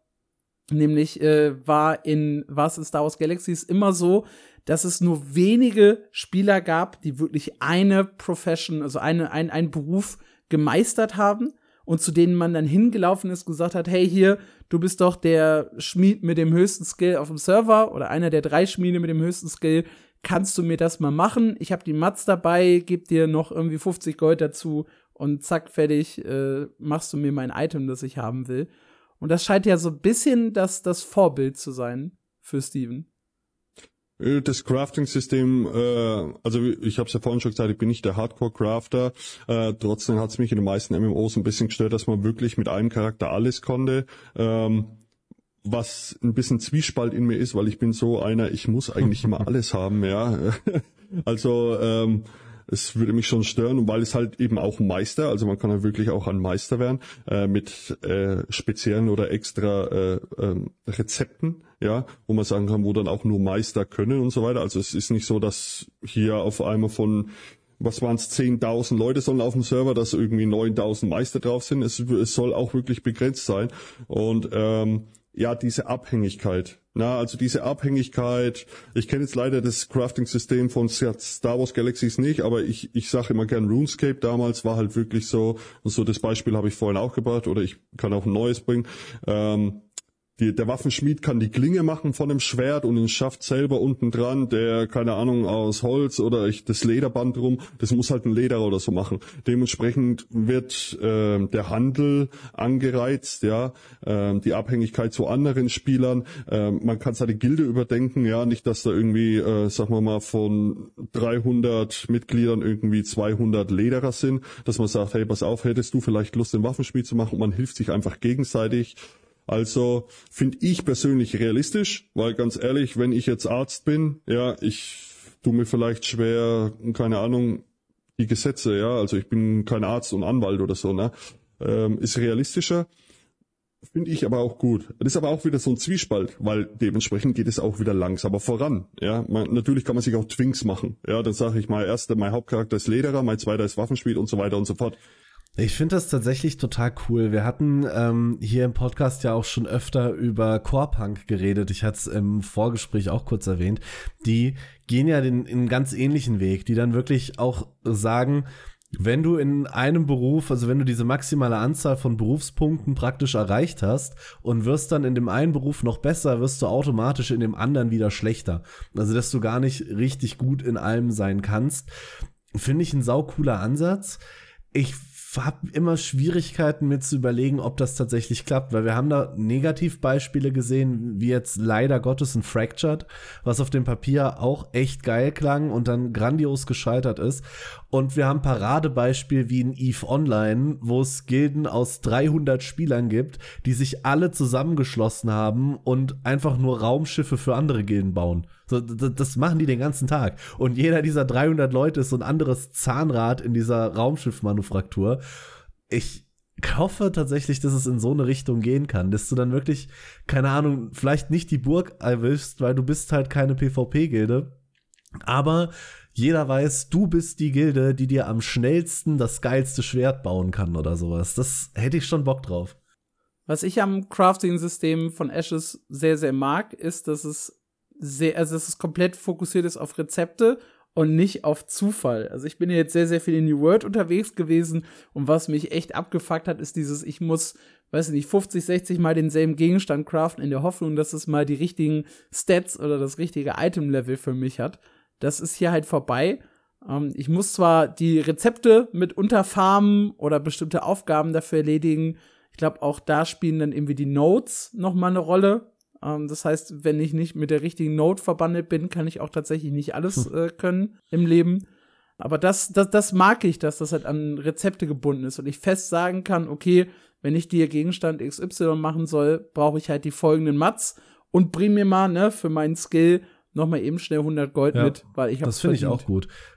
Ich, du hast gerade New World angesprochen, ich komme aus Lost Ark, da habe ich gleich doppelt RNG, ich brauche die richtigen Werte, ich brauche die richtigen Gravuren und dann habe ich noch einen Qualitätsfaktor und ich kann den gleichen Gegenstand 100 mal äh, oder 200 mal haben, bevor ich ihn äh, den kriege, den ich dann tatsächlich haben will. Da bin ich auch ganz großer Fan von, dass ich ein Rezept habe und kann sagen, das möchte ich. Meinetwegen ich finde so ein Qualitätssystem vielleicht nicht schlecht, was man da einbauen könnte, wo ich dann, keine Ahnung, im Schaden variiere, wenn ich ein Schwert crafte, so im, einem kleineren Bereich, dass ich sage, irgendwie, ich bin Großmeister, ich bin der beste Schmied. Wenn ich das Ding baue, hat es 100 Qualität. Und wenn mein Lehrling, der zwar auch Meister ist, dieses Schwert baut, hat es halt 100 Schaden weniger oder sowas. Sowas fände ich vielleicht ganz cool. Aber ich mag den Ansatz. Was du machen können sollst, ist, dass du ähm, die Rezepte so ein bisschen verändern kannst. In dem Sinne, ich kann die Stats so ein bisschen anpassen. Also ich gebe einem Stat ein plus eins, dafür verliert er halt in einem anderen mhm. Punkt ein minus eins und kann dann halt das Item so ein kleines bisschen anpassen im Vergleich zu dem, was du vielleicht bei anderen bekommen würdest. Aber so, so ganz so krass, wie du das gerade genannt hast, äh, das soll es wohl, glaube ich, nicht geben. Übrigens für die, die jetzt schon gebannt die ganze Zeit warten, es gibt acht Herstellungsberufe, sollen wir auch mal an der Stelle erwähnen. Darunter Rüstungsschmied und Waffenschmied, Arcane Engineering, ähm, dann haben wir Zimmerei, das ist halt für die, fürs, fürs, fürs Housing und für ähnliche Sachen. Äh, Juwelen, Lederarbeit, Scribing und Tailoring. Das sind die acht Berufe, die es geben wird. Ja, ich denke mal, also leider zum Schreiber selber haben sie noch nicht so viel gesagt, so Schriftrollen und so bin ich auch mal gespannt, aber was halt viele heranziehen wird auch, ähm, ist Tierzucht. ist einfach die Tierzucht. Dass man Tiere züchten kann. Äh, ich habe es auch schon so viel gelesen, dass die Leute halt richtig Bock drauf haben und dass man halt auch und das ist auch so ein kleines kleines Ding von Ashes, was wieder besonders macht, dass man wirklich ähm, die Reittiere haben ja Fertigkeiten, ja, also bestimmte Reittiere haben halt immer äh, spezielle Fertigkeiten und dass man halt wirklich auch äh, Reittiere, ne, also zum Beispiel, wenn man jetzt einen World Boss, der kann ein Ei droppen, ne? Ja, nochmal zum Thema zu fliegen, ist gar nicht so verkehrt. Ähm, kann ein Ei droppen, äh, der World Boss, der Drache zum Beispiel, das ausgebrütet werden kann vom Tierzüchter und damit kannst du sogar eine bestimmte Zeit fliegen, ja. Mit, ähm, das heißt, du kannst als Nicht-König-Bürgermeister auch fliegen, aber musst halt dementsprechend, aber halt natürlich zeitgebunden. Ja, und kann man erstens dick Kohle machen und also ich finde es einen interessanten Beruf, hat auch nicht Ja. jedes MMO, muss man auch dazu sagen, ne? Gehört das zu den, zu den acht Berufen dazu oder ist das was komplett eigen, eigenes System? Müsste, müsste, also man hat ja jetzt den, den, den Arkan, Arkanisten, was du gesagt hast, den Lederer, Waffenschmied, Rüstungsschmied. Ich, so, du hast jetzt die Hauptberufe gezählt. Ich glaube, die Tierzucht selber hat zum Sammelberuf gezählt. Wenn ich mir nicht irre. Die Tier Ah, zu sammeln. Okay, ja, alles klar. Zu sammeln hat die gezählt, ja. Also da war ich auch ein bisschen so, hä, warum zu sammeln? Aber ja, Gotta das war ein Sammelberuf. Tierzucht und ja, ja, wenn du mit einem Pokéball rumrennst und so fängst. ja, aber ähm, ja, ist meiner Meinung nach ein Hauptberuf, ja, aber anscheinend ein Sammel- oder Veredelungsberuf kann es ja auch sein. Ja, du sammelst ja die Eier im Endeffekt. Verarbeitungsberuf, Ja, ja, Verarbeitungsberuf. tatsächlich. ja, das ist halt, Oh Gott, da ist ja auch noch mal eine ganze Menge drin, sehe ja, ich gerade. ja, da gibt's. Also Ko Kochen ist noch mit dabei, die eigene Farm, Alchemie, äh, Steinmetz, mhm. äh, ja, und dann halt die Holz, Holzfällen, Zwischenberufe. Goldesammler und so Genau. weiter. Genau, Holzfällen, Weaving, Tanning, ja. Und das ist, das ist halt auch so ein Ding, was ich an Ashes so faszinierend finde. Ja, es gibt, du hast vielleicht in anderen MMOs, du hast immer mal was Neues, ne? Dann hast du da in Arcade hast du mal das Schiffssystem gehabt, äh, in Rift hast du dann dieses Klassenkombinationssystem oder so gehabt oder diese Rifts selber, na, übrigens auch ein sehr gutes MMO damals gewesen. Aber viele Sachen waren nicht äh, äh, überdacht. Ne? Da war da das eine System war richtig cool, aber dafür war das andere nicht so. Ne? Und mir kam immer so vor, dass das Handwerkssystem immer so rauskopiert wurde, teilweise aus anderen, dass man sagen kann, ja, wir tun's halt mal rein, aber wir wir wir, wir setzen nicht viel Arbeit da rein. Na, und allein bei mir in der Gilde, na, ähm, Siki, schöne Grüße, ähm, er ist ein Hardcore-Handwerker, aber äh, ja, und jetzt kommt endlich mal so ein richtig geiles Handwerkssystem. Ne? Ich habe Crafting in MMOs eigentlich immer ignoriert und nur das Allernötigste gemacht und äh, dann kam New World. Weil ich fand tatsächlich, New World hat das richtig gut gemacht mit dem Crafting-System. Und da hat es mich das erste Mal abholen können, dass ich sage, ja, ich will da jetzt Zeit investieren und ich finde das cool. Und ich hoffe, dass Ashes das nächste Spiel wird, was das schaffen kann, meinen ewigen äh, Crafting-Frust ein bisschen zu beseitigen, weil eigentlich ist es immer so, wenn ich lese, und die besten Items können immer nur durch Crafting hergestellt werden, sind alle um mich rum so, wow, und ich bin so, oh nein. Mhm. Mhm. Ich glaube, du kannst sogar eigene deine Schwerter selber benennen, wenn ich mir jetzt nicht irre. Da war auch was, ne? Ja, dass du deinen, deinen Waffen und Rüstungen Namen geben kannst, wenn du es so weitergibst. So, jetzt bin ich natürlich als, vor allem ich als primärer PvEler total gehypt und hab Bock auf das Spiel. Und dann kommt halt das Thema PvP. Wir haben es ganz oft angerissen. Einmal damit, äh, dass es halt Schlachten um Festungen geben wird, um die, um die Nodes. Aber es wird ja auch Open World PvP geben. Und das nicht zu knapp und auch so ziemlich in allen Bereichen. Ein relativ logischer oder einfacher Aspekt, wie man das erstmal greifen kann, sind die von dir vorhin gerne angesprochenen Karawanen-Events. Die kennt ihr vielleicht aus Arc Age. Das heißt, ich versuche, eine Materialien von, von einer Node zur anderen zu liefern und begleite halt dabei eine Karawane und diese Karawane kann halt von anderen Spielern attackiert werden. Und das passiert automatisch, man wird automatisch PvP Aus gefleckt. Age, wenn man halt mit er. dieser Karawane Ignorierst du da unterwegs gerade das großartige Silk Road Online? Ja. Natürlich. Äh, tatsächlich, weil der Rest von dem Spiel war Mist, aber dieser Aspekt war wirklich geil. Genau, das ist halt, das ist halt ein Aspekt, wo dann halt äh, PvP auch, ich sag mal, im gewollten Rahmen stattfindet, weil wenn ich halt so eine Karawan-Event mache, lasse ich mich ja darauf ein, dass ich auch angegriffen werden kann. Aber es gibt ja auch PvP, das so ein bisschen ohne mein Einverständnis stattfinden könnte. Weil ich muss mich ja nicht fürs PvP flaggen, kann aber trotzdem von anderen Spielern attackiert werden. Und da greift dann ein Karma-System. Hm. Da mü- müssen wir drüber reden, ja. Ja, Also, müssen wir. äh, Liebe, liebe Zuhörer, wenn ihr das hört, ja, lasst euch nicht abschrecken, weil das System im Endeffekt, also das Korruptionssystem ähm, oder, oder Karma-System eben, ist meiner Meinung nach gut durchdacht. Ja, also wenn ich jetzt so eine Karawane gehe, Ihr lauft mit, ja, die Karawane, die ist übrigens auch, äh, die ist sehr wichtig und die baut sich zum Beispiel zu einem Schiff um, wenn ihr ans Ufer kommt. Äh, das heißt, auch Schiffs-PvP, worauf ich mich persönlich sehr freue, wird auch zur Folge kommen. Äh, ihr habt einen gewissen Bereich um diese Karawane. Ähm, jeder, der reinkommt, also auch von außen, wird PvP geflickt. So, jetzt haben wir das, das wunderschöne System zwischen PvE, PvPler und den Korrupten. Der PvE-Spieler, der sammelt seine Pflanzen, will sei Ruhe, interessiert keinen, ja. PvP-Spieler, ja, äh, kann sich jeder reinmachen. Es gibt auch Vorteile für einen PvP-Spieler. Ja, das gibt zum Beispiel, ähm, wenn man zum Beispiel stirbt, egal ob PvE oder PvPler, äh, gibt es so eine kleine EP-Strafe. Da hat der PvP-Spieler zum Beispiel weniger. Na, die wollen das ein bisschen ran, äh, anheizen. Ja, es gibt auch andere Vorteile, dass man eben PvP rumläuft. Wenn ein PvP-Spieler einen anderen P Open PvP eben äh, killt, macht das nichts. Na, die sind ja beide PvP. So, jetzt komme ich natürlich als PvP-Spieler und äh, da ist jemand, der gerade seine PvE, seine Pflanzen pflückt, kann er ihn durch Tastenkombination kann man sich übrigens immer PvP schalten. Außerhalb, bin ich jetzt richtig? Außerhalb, ja. Äh, kann man sich äh, PvP schalten und kill ihn. Ja, dann bin ich korrupt, dann bin ich ein Böser. Ja, und da gibt's ein gewisses korrupten Level, das steigt immer, ja, das heißt, der Korrupte, na, der überlegt sich das fünfmal, weil erstens seine Strafen sind erhöht, ja, die er bekommt. Ab einem gewissen Level kann der kompletten Loot verlieren, wohlgemerkt. Also alles, was er an sich trägt, kann er verlieren. Er ist nach der Zeit äh, übrigens auch Militärnote, weil wir es vorhin hatten. Die Militärnote schaltet auch die Kopfgeldjäger frei, also Kopfgeldjäger, Tafeln und so weiter. Ich bin sichtbar auf der Map. Na, also jeder sieht, okay, da läuft ein Korrupter rum, den kann ich killen. Ähm, was habe ich noch gesagt? Äh, verringerte Stats. Ja, es kann auch sein, dass ich jetzt zum Beispiel weniger Mana habe oder weniger Stärke oder sonst was. Also, aber das wird wohlgemerkt in der Alpha 2, ja, in der Alpha 2 wird es schon kommen, das Korruptsystem. Da wollen sie es auch testen. Und Steven selber hat gesagt, ähm, da wird noch viel dran geschraubt an diesem System. Ne? Ja, jetzt habe ich in meinem Leben schon ganz viele MMORPGs gespielt, wo es eben auch so ein Karma-System gab. Und es gab immer wieder Leute und, und Tricks und Gilden und dann logge ich mich halt auf den nächsten Charakter um und sowas, um das so ein bisschen zu umgehen.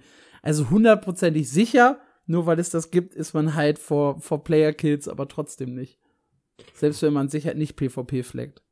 Ist mein Erfahrungswert. Nee, also Tricks wird's immer geben oder Lücken oder so weiter. Deswegen, es wird ja noch getestet und so weiter. Also ich, ich muss, ich muss sagen, es wäre cool, wenn es Account gebunden wäre. Also wenn du sagst, okay, mit meinem mhm. Hauptcharakter äh, habe ich jetzt, bin ich jetzt korrupt und ich bin jetzt so wie du sagst der Meinung, ich gehe jetzt auf meinen Twink, weil den lasse ich jetzt einfach stehen dann äh, ja, dann hat der Zwink eben auch diese Korruption. Ja, natürlich können die auch äh, durch religiöse Quests zum Beispiel, na, oder kirchliche Quests können die das auch verringern. Oder jetzt muss ich die Militärnote, äh, wenn man da also eben Bürgerschaft abgegeben äh, hat, dass man da ähm, auch wenig, also dass die Korruption weniger steigt. Ja, das ist auch so ein Vorteil der Militärnote ich weiß nicht, ich kann dazu nichts, das ist noch, das ist so noch ein offenes ja, Produkt. Ja, klar. Also es ist gut ja. überdacht, meine Meinung jetzt, wie es schon ist, aber es ist noch alles offen und zu 100 Prozent, die Alpha 2 bleibt ja durchgehend offen, ähm, da wird sich noch so viel ändern, allein in diesem einen System. Und es ist so ein wichtiges System. Ich überlege die ganze Zeit, weil ich habe auch schon einige MMOs gespielt, wo das am coolsten umgesetzt war. Aber du hast vollkommen recht. Es gibt immer irgendwo so eine Lücke, wo, wo du rein kannst oder wo es dann doch nicht so dolle bestraft wird. Und vor allem wird es immer die Gilde oder zumindest den Spieler geben, der sich zum Ziel setzt, einfach das korrupteste Schwein auf dem ganzen Server zu werden. Ja, vor allem, wenn du halt eine Wegwerfrüstung dann irgendwie trägst oder sowas. Ne? Ja. Also nicht dann halt als Verlust nicht die, die große dicke Rüstung nimmst oder das hab ich, war mal was, was ich früher äh, gelernt habe. Jemand äh, baut sich halt ein riesiges korrupte, korruptes System auf oder wird halt super korrupt. Und irgendwann kommt ein Kollege von ihm, killt ihn, sammelt den Loot ein du spawnst dann wieder ohne Korruptheit und er gibt dir den ganzen Loot einfach wieder zurück. Ja, und dann genau. machst du das ganze Spiel von vorne. Das sind halt so Tricks, die, an, an die ich mich halt sehr, sehr negativ zurückerinnere. Also war das äh, in Dekaron habe ich ja sehr viel gespielt. Die hatten für die Zeit auch ein sehr durchdachtes Korruptsystem eigentlich, wo du dann wirklich, wenn du böse warst, das ging so weit, dass du nicht mehr in Städte konntest, weil dich die Wachen angegriffen haben. Ein bisschen vorher haben die Händler nicht mehr mit dir geredet. Erst wurden Heiltränke teurer, dann konntest du gar keine mehr kaufen kaufen, dann konntest du dich nicht mehr teleportieren. das war schon ganz cool. Aber wie du schon sagst, es gab dann die Klasse der Heilerin. Irgendwann hatte jeder als Zweitcharakter einen Heiler. Und dann hast du dich halt zu zweit irgendwie eine Stunde hingestellt und hast dich 70, 80 Mal töten lassen. Und dann war der Name auch wieder weiß. So. Ja. Hm. ja, oder, oder man macht halt wirklich hart auf hart äh, einen Levelverlust rein. Ne? Dass man wirklich sagt, äh, man levelt ab. Das ist ein ja. wichtiger Punkt. Gibt es ein Maximallevel? Das weiß ich nämlich gerade gar nicht. Es gibt maximal, ja. Bei 50 ist es jetzt. Ah, okay. Weil ähm, wieder das gleiche. Äh, Last Chaos habe ich damals viel gespielt. Und sobald die Leute auf dem Maximallevel waren, waren denen auch die EP-Strafe egal, weil du kamst ja eh nicht mehr höher. Und ähm, die haben leider, was ich finde, den Fehler gemacht ähm, du konntest nicht mehr downleveln, sondern du bist dann in die Minus-XP gegangen. Und dann hatte, ich hatte auch einen Charakter, der hatte irgendwie minus 4000 Prozent. Aber war mir egal, war ja Max-Level, weißt du? ja, ja, ja, deswegen finde ich halt ein Downgrade. Also, dass man wirklich sagt, ich meine, man ist überall angreifbar als Korrupter, das bleibt offen bis auf, auf sein Freehold. Also, wenn man wirklich ein Freehold hat, also so dieses Grundstück, da kann anscheinend keiner mit rein. Da wäre man safe. Das wäre zum Beispiel auch eine von diesen Lücken, was ihr sagt, na, so, hey, ich renn schnell zu meinem Freehold oder so. Aber sowas wie, ja, ich kann nichts mehr in die Stadt, weil die Wachen mich angreifen, ne? so ein bisschen wie Elder Scrolls, ne? wenn ich so geklaut habe oder wenn ich Kopfgeld habe oder mhm. so. Ne? Mhm. Ähm, die Wachen oder die Händler, dass die NPCs auch mit, ähm, ja, mit Einfluss haben, dass sie sagen, ey, du bist korrupt, du bist unbelebt, wir machen nichts so mit dir. Ne? Ähm, ja, und, und das ist halt, ja, dann lässt er sich einfach töten, na, und dann kommt halt nichts, na, Billo, Ausrüstung ist weg, dass man halt da wirklich als Strafe nach dem Tod wirklich den Levelverlust hat, na, dass man sagen kann, oh Mist, jetzt habe ich, keine Ahnung, zwei Level verloren, weil ich, ja, böse war. Dann stellt sich mir aber echt die Frage, wozu es das System überhaupt gibt. Also, wenn, wenn ich das halt so hart punishen will, dass, dass die Leute gar keinen Bock darauf haben, warum mache ich dann nicht direkt optionales PvP im Sinne von, äh, ich flagge mich oder ich flagge mich nicht und ich werde halt automatisch in bestimmten Events äh, geflaggt, was ich halt vollkommen okay finde, sowas wie bei den Karawanen-Events oder wenn man jetzt sagt, bei bestimmten Events, die auf der Karte passieren, wird man automatisch geflaggt, schön und gut. Warum ich jetzt aber eine Person die Chance geben muss, mir in einem, in einem Weltbosskampf oder in einem Dungeon Run hinterherzulaufen und mich dann plötzlich hinterrücks meine gesamte Gruppe auszulöschen und den Loot alleine mitzunehmen, weiß ich nicht, ob das das äh, Stimmungsbild insgesamt fördert. Aber das ist halt meine persönliche Meinung. Ja, stimmt auch, ja. Also man muss auch ein bisschen Anreiz haben, ne? Ähm, das zu machen. Aber es ist keine Ahnung, also in so vielen äh, MMOs ist das Open PvP schon rausgestrichen worden. Es hat so oder so, denke ich mal, ein bisschen Anreiz und die, wo das wirklich machen wollen, die werden es auch machen, denke ich. Ja. Auch wenn sie mal äh, einen, äh, EP-Verlust von einem Level oder, oder einen Levelverlust von einem Level haben. Hm. Ich weiß es nicht. Also wie gesagt, es ist auch so ein Ding, wie gesagt, in der Alpha 2, ja, wird's gemacht, also wird's, ist es schon mit drin und soll ähm, ja, er, er hat ja gesagt, das ist ein langes Thema, da will er gucken. Na, und ich, ich sehe es ja auch in meiner Community selber. Ich werde das Spiel nicht spielen, weil Open PvP dabei ist. Äh, ich bin purer PvEler, ich will kein Open PvP, ich werde dieses Spiel nicht spielen, wegen dem. Und genau wegen dem hat Steam auch gesagt, Ashes of Creation ist nicht für jeden was. Ne? Genau ja. wegen diesen Open PvP. Ich fand das schön, dass Marc gerade nachgefragt hat, was eigentlich das Maximallevel ist, weil ich glaube, wir haben ein paar Basics des Spiels immer noch nicht abgeklappert. Dazu zählen zum Beispiel Charaktererstellung, äh, Rassen, Klassen, so ein paar Dinge, die wir vielleicht noch mal ganz kurz anreißen sollten, weil wir in der Zeit auch schon wieder relativ weit fortgeschritten sind. Ähm, in, Im Punkto Klassen gibt es acht Stück im Spiel.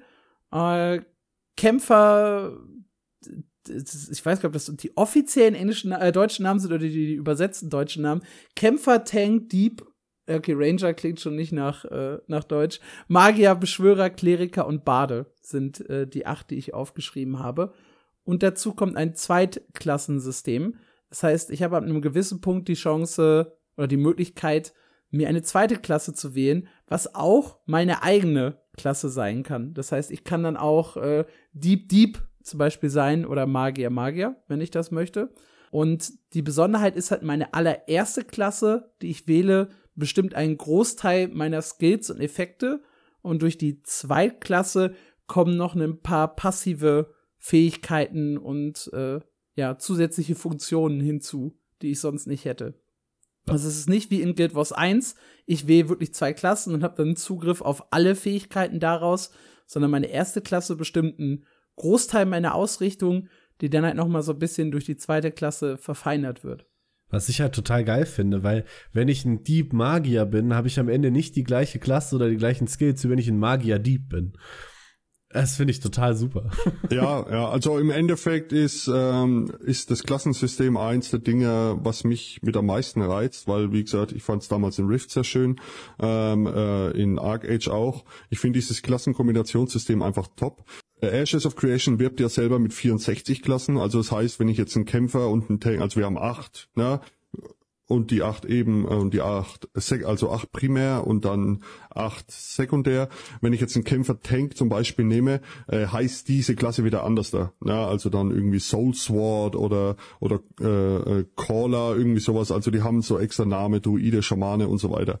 Was halt interessant ist, ist die Veränderung der, Kla äh, der, der Klassen selber. Also wenn ich jetzt zum Beispiel einen Tank nehme und einen Tank, sind meine Basis äh, Attacken, also die Attacken bleiben gleich, aber die sind besser. Ne? Das heißt zum Beispiel, wenn ich jetzt mich selber schilde ne, als Tank und ab Level 25 kriegt man dann die Sekundärklasse frei, die übrigens immer gewechselt werden kann äh, in Dörfern, Städten und so weiter durch eine Quest. Also nicht einfach vor einem Dungeon hinstellen und sagen, ich möchte jetzt auf einmal Tank und was anderes sein.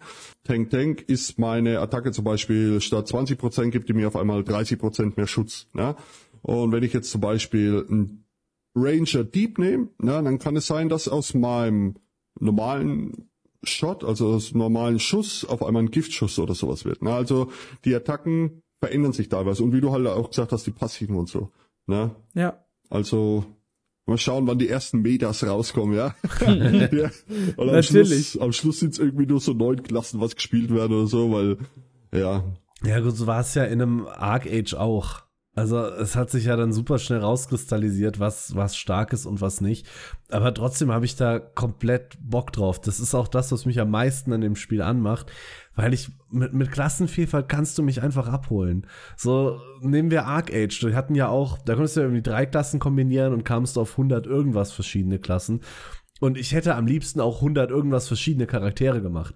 Oder Lost Ark gibt mir 23 Klassen, ich habe 23 Charaktere. Ich will das alles erleben. Das, das macht Ja, mich ja. total an. Ich habe da richtig Bock drauf. Ey, ich sehe halt ein bisschen, Skepsis ist halt, was ich sage, das Problem ist in Ashes of Creation ist es so, dass du wirklich äh, mit jeder Klasse alles tragen kannst, also alle Waffen, alle, alle Rüstungen, was mir mir persönlich schon mal nicht gefällt, weil ähm, ich finde ein bisschen Bindung, ja, ich muss jetzt kein Dieb in schwerer Rüstung sein, ja, ein bisschen Bindung in, an die alten MMOs wäre mir lieber.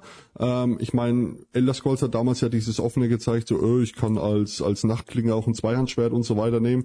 Ja, oder oder äh, New World und am, im Endeffekt sind sie alle im PvP mit schwerer Rüstung dann rumgerannt oder so. Ähm, bin ich kein Fan von. Und dann Find- die Balance zu of finden. 2 hat das gut gelöst. Ja, Mit jede Klasse hat halt Zugriff auf verschiedene Waffen, aber halt nicht alle. Und die Rüstungsbindung ist halt auch da. Genau. Ja. Und dann kommt die Spezialisierung dazu irgendwann, ja. Ja. dass man sagen kann, okay, jetzt auf einmal kann der Dieb einen Stab nehmen. Na, ma, ich mag dieses ganze Offene nicht. Na, also, aber das ist wie gesagt, viele wünschen sich's. Die Gespräche hatte ich auch schon öfters. Aber das wird, also Steven selber hat auch gesagt, eine Balance wird's nie geben. Also es wird keine Klasse rauskommen, wo du sagen kannst, ich kann mit dieser eine Klasse, kann ich alles töten. Ja, das ist die Oberklasse, das wird's nicht geben, hat er gesagt. Äh, Ashes of Creation wird mehr auf den Gruppencontent gehen. Ne? Auch wenn das zum Beispiel im PvP wird es ja auch Arenen geben, 5 versus 5, 1 versus 1 und so. Na, also da wirst du nie eine Balance. Aber es, er hat sich selber, er hat sich schon abgesichert. Er hat gesagt, es wird nie eine hundertprozentige Balance. Welches MMO hat's denn? Na? Kein Spiel hat das. Ja, das haben nicht mal MOBAs oder Shooters schaffen ja, das. Das Also wird's nicht schaffen. Ja, weil viele sagen, oh, 64 Klassen, na, also mit diesen Klassenkombinationen, oh, das wird ja, das wird ja eh nicht alles. Spielt auf was ihr Bock habt. Ja, wenn, wenn ihr einen Beschwörer baden wollt, dann spielt einen Beschwörer baden, weil es euch Bock macht. Nicht, weil über alles hundertprozentig effektiv ist. Jetzt kommen wir beim Thema Effektivität und Meta nochmal auf einen interessanten Aspekt, äh, sofern er sich dann auch nicht verändert hat.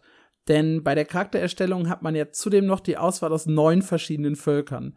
Zwei davon sind so ein bisschen menschlich, äh, menschenähnlich, zwei Elfen, zwei Zwerge, zwei Orks und dann nochmal mit den Tulna so ein bisschen was ganz eigenes. Und was ich spannend finde, bei der Charaktererstellung hat die, hat das spielbare Volk einen Einfluss auf die Basiswerte. Das heißt, auf das, womit man startet. Hinten raus spielt das dann keine große Rolle mehr, aber zumindest da soll ja die, die, die Wahl des Volkes so einen kleinen Einfluss haben. Ist das noch immer so? Ja, es ist, es ist auch ein großes Thema. Also ich, äh, ich verfolge ja auch Steam auf Twitter und so und da wurde es auch gefragt und ich habe auch dazu mal ein Video gemacht. Äh, ach, ich ich bin definitiv kein Fan von sowas. Ne? Also ich finde zum Beispiel, ich muss leider wieder zurück auf mal alle, Elder Scrolls Online hat's übertrieben mit den Werten. Ja, wo ein Ork auf einmal irgendwie 300 mehr Ausdauer hat und mehr Nahkampfschaden und so. Warum? Warum kann man das nicht anders machen, dass ein Zwerg zum Beispiel ist halt ein besserer Handwerker, na, ne? oder kann schneller Steine abbauen oder so, ne? aber nicht auf die Grundwerke. Also Steven selber hat gesagt, es soll sich nicht groß drauf auswirken, ja, dass man auf einmal sagt, äh, ich mache irgendwie 500 mehr Schaden, wenn ich als Zwerg eine Axt benutze oder so. Ähm, es soll trotzdem die Freiheit, also man soll trotzdem sagen können, ich kann einen Zwerg Schurken spielen, ja, aber das ist halt auch wieder so ein Ding, was ist seine Ansicht von großen Auswirkungen, ja. ne? Also das ist es halt. Ich hätte ich hätte wirklich so auf Berufe oder oder äh, Umgebung gemacht, dass ich sage, als Zwerg bin ich halt immer schneller im Schnee oder in den Bergen. Ne? Als Velun, die ja eh in der Wüste sind, bin ich halt mal schneller in der Wüste, ja, oder oder hab nicht so oder hab keine negativen Aspekte, wenn ein Schneesturm ist oder so. Aber bindet mich das dann nicht noch mehr?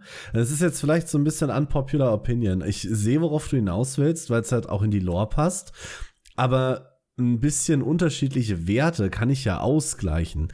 Kein Malus in einem Schneesturm oder, oder Sandsturm oder whatever haben, da, das kann ich ja gar nicht erreichen mit einem anderen Volk.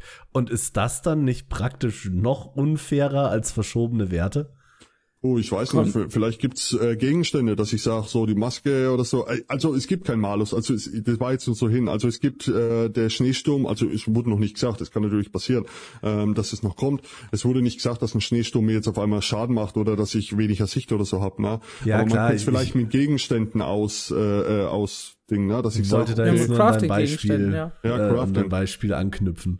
Ja, Übrigens, ein Spiel, was das tatsächlich ganz gut macht.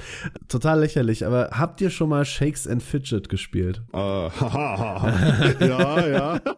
Warum hat, auch immer. Das ist jetzt total blöd, aber da hat die Wahl von eurem Volk am Anfang auch ein Ausmaß. Aber das, das sind irgendwie 20 Stärkepunkte oder sowas. Und irgendwann im Late Game habe ich 180.000 Stärke. Dann sind mir die 20 scheißegal. Aber am Anfang, finde ich, kann das eine gute Varietät reinbringen, ähm, die oder, oder die fehlende ähm, Varianz von Skills oder, oder ähnlichen Anpassungsmöglichkeiten da ein bisschen aufheben. Also ich finde das tatsächlich ganz gut ich sehe halt schon, ne, dass in der Meta dann trotzdem gesucht wird, dass du nur Z Zwergen Dieb so. spielen darfst oder Elfen äh, Waldläufer und sowas. Ist so, Looking so, for Tank, Orc ja. only. ja, richtig, ja. Ja, vor allem, ähm, ich habe ja auch eine Ashes of Creation äh, Facebook-Gruppe und da habe ich mal eine Umfrage gemacht, ob die das wollten. Die wollten echt, die, die, also es waren mehr Prozent, dass die Leute wirklich äh, rassenbezogene äh, passive, ja, es können ja auch, ich meine, World of Warcraft hat ja auch aktive teilweise, ne, zum Beispiel der Taucher mit seinem Stampfer und so, ähm, passive Fähigkeiten wollen, ne? Wo ich sage so, hä, okay, ihr wollt es echt, ne? Und dann seid ihr doch gebunden, ne? Ich meine, ich zock trotzdem Sheet äh, in, in ESO, auch wenn das nicht passt, ja, aber ja, so wie nee, du sagst. Ich finde find das tatsächlich auch gut. Also bin ich, bin ich äh, bei, deiner, bei deiner Facebook-Gruppe tatsächlich, weil es so ein bisschen diesen, das ist so ein böses Wort, aber diesen Einheitsbrei rausnimmt. Ich habe zum Beispiel, oder der Hauptgrund, warum ich Guild Wars 2 aufgehört habe letzten Endes, war, dass mittlerweile, was gut für Casuals ist, aber eigentlich kann jede Klasse und jedes Volk das Gleiche. Das heißt vielleicht ein bisschen anders, aber ich habe keine Varianz mehr. Es ist völlig egal, welche Klasse ich spiele. Am Ende kann ich alles. Und da finde ich es ein bisschen schöner, wenn man da von Grund auf schon rangeht und sagt, nee, das Volk macht, wenn auch nur einen kleinen Unterschied darauf, was du dann auch tatsächlich kannst. So, ich würge jetzt an der Stelle mal ein bisschen ab, weil wir vorankommen müssen. Wir haben noch das Kampfsystem als, als letzten wichtigen Punkt offen, weil auch da, ja, probiert Ashes of Creation finde ich, vielen Leuten gerecht zu werden, denn es bietet äh, eine Hybridfunktion an zwischen Tap-Targeting und Action-Kampfsystem. Das heißt, es will sowohl die eine Spielergruppe als auch die andere ansprechen. Soweit ich das richtig verstanden habe, äh, soll man quasi zwischen den, den Modi wechseln, wechseln können, dass man aktiv Leute anvisieren muss, also in die Richtung schaut, um mit, ihren, mit den Angriffen zu treffen Äh, oder aber die Leute halt wirklich so ganz normal fest einzuloggen, wie man das etwa aus, aus WoW kennt. So ein bisschen stelle ich mir das vor, wie das, äh, wie die Actionkamera in Guild Wars 2 versus das normale Guild Wars 2 Kampfsystem. Liege ich damit richtig? Gerni? Kommt hin, ja, aber dazu muss ich auch sagen, dass das Kampfsystem sich jetzt auch schon sich mal wieder geändert hat. Also ja. das ist halt auch so ein Ding. Also ich, ich selber werde aktiv spielen. In der Alpha 1 war das so, auf Taste X war der Wechsel. Dann habe ich eben mein kleines Fadenkreuzchen gehabt, wo ich dann aktiv rum kann. Oder ich kann die Leute eben per Tap-Targeting äh, reinlocken. Ne? Ja so eine Frage, wie sich dann im PvP auswirkt. Das ist halt sagen, so. wo wir wieder beim Stichwort Balancing wären. Ja, das. Ja gut, aber jeder hat da ja die gleichen Optionen. Also wenn halt ja. sich eins stärker rauskristallisiert als das andere, muss ich halt darauf mich trainieren oder in dem anderen halt so gut werden, dass ich die anderen trotzdem outklasse. Es ist aber auch so, dass du auch in die Richtung, also es ist nicht so, dass du den einloggst oder so und du kannst die Kamera dann trotzdem noch so frei bewegen, aber es ist ja nicht so, dass du jetzt irgendwie den hinter dir einloggst, ne, und dich dann umdrehst, dann triffst du den natürlich auch nicht, ne.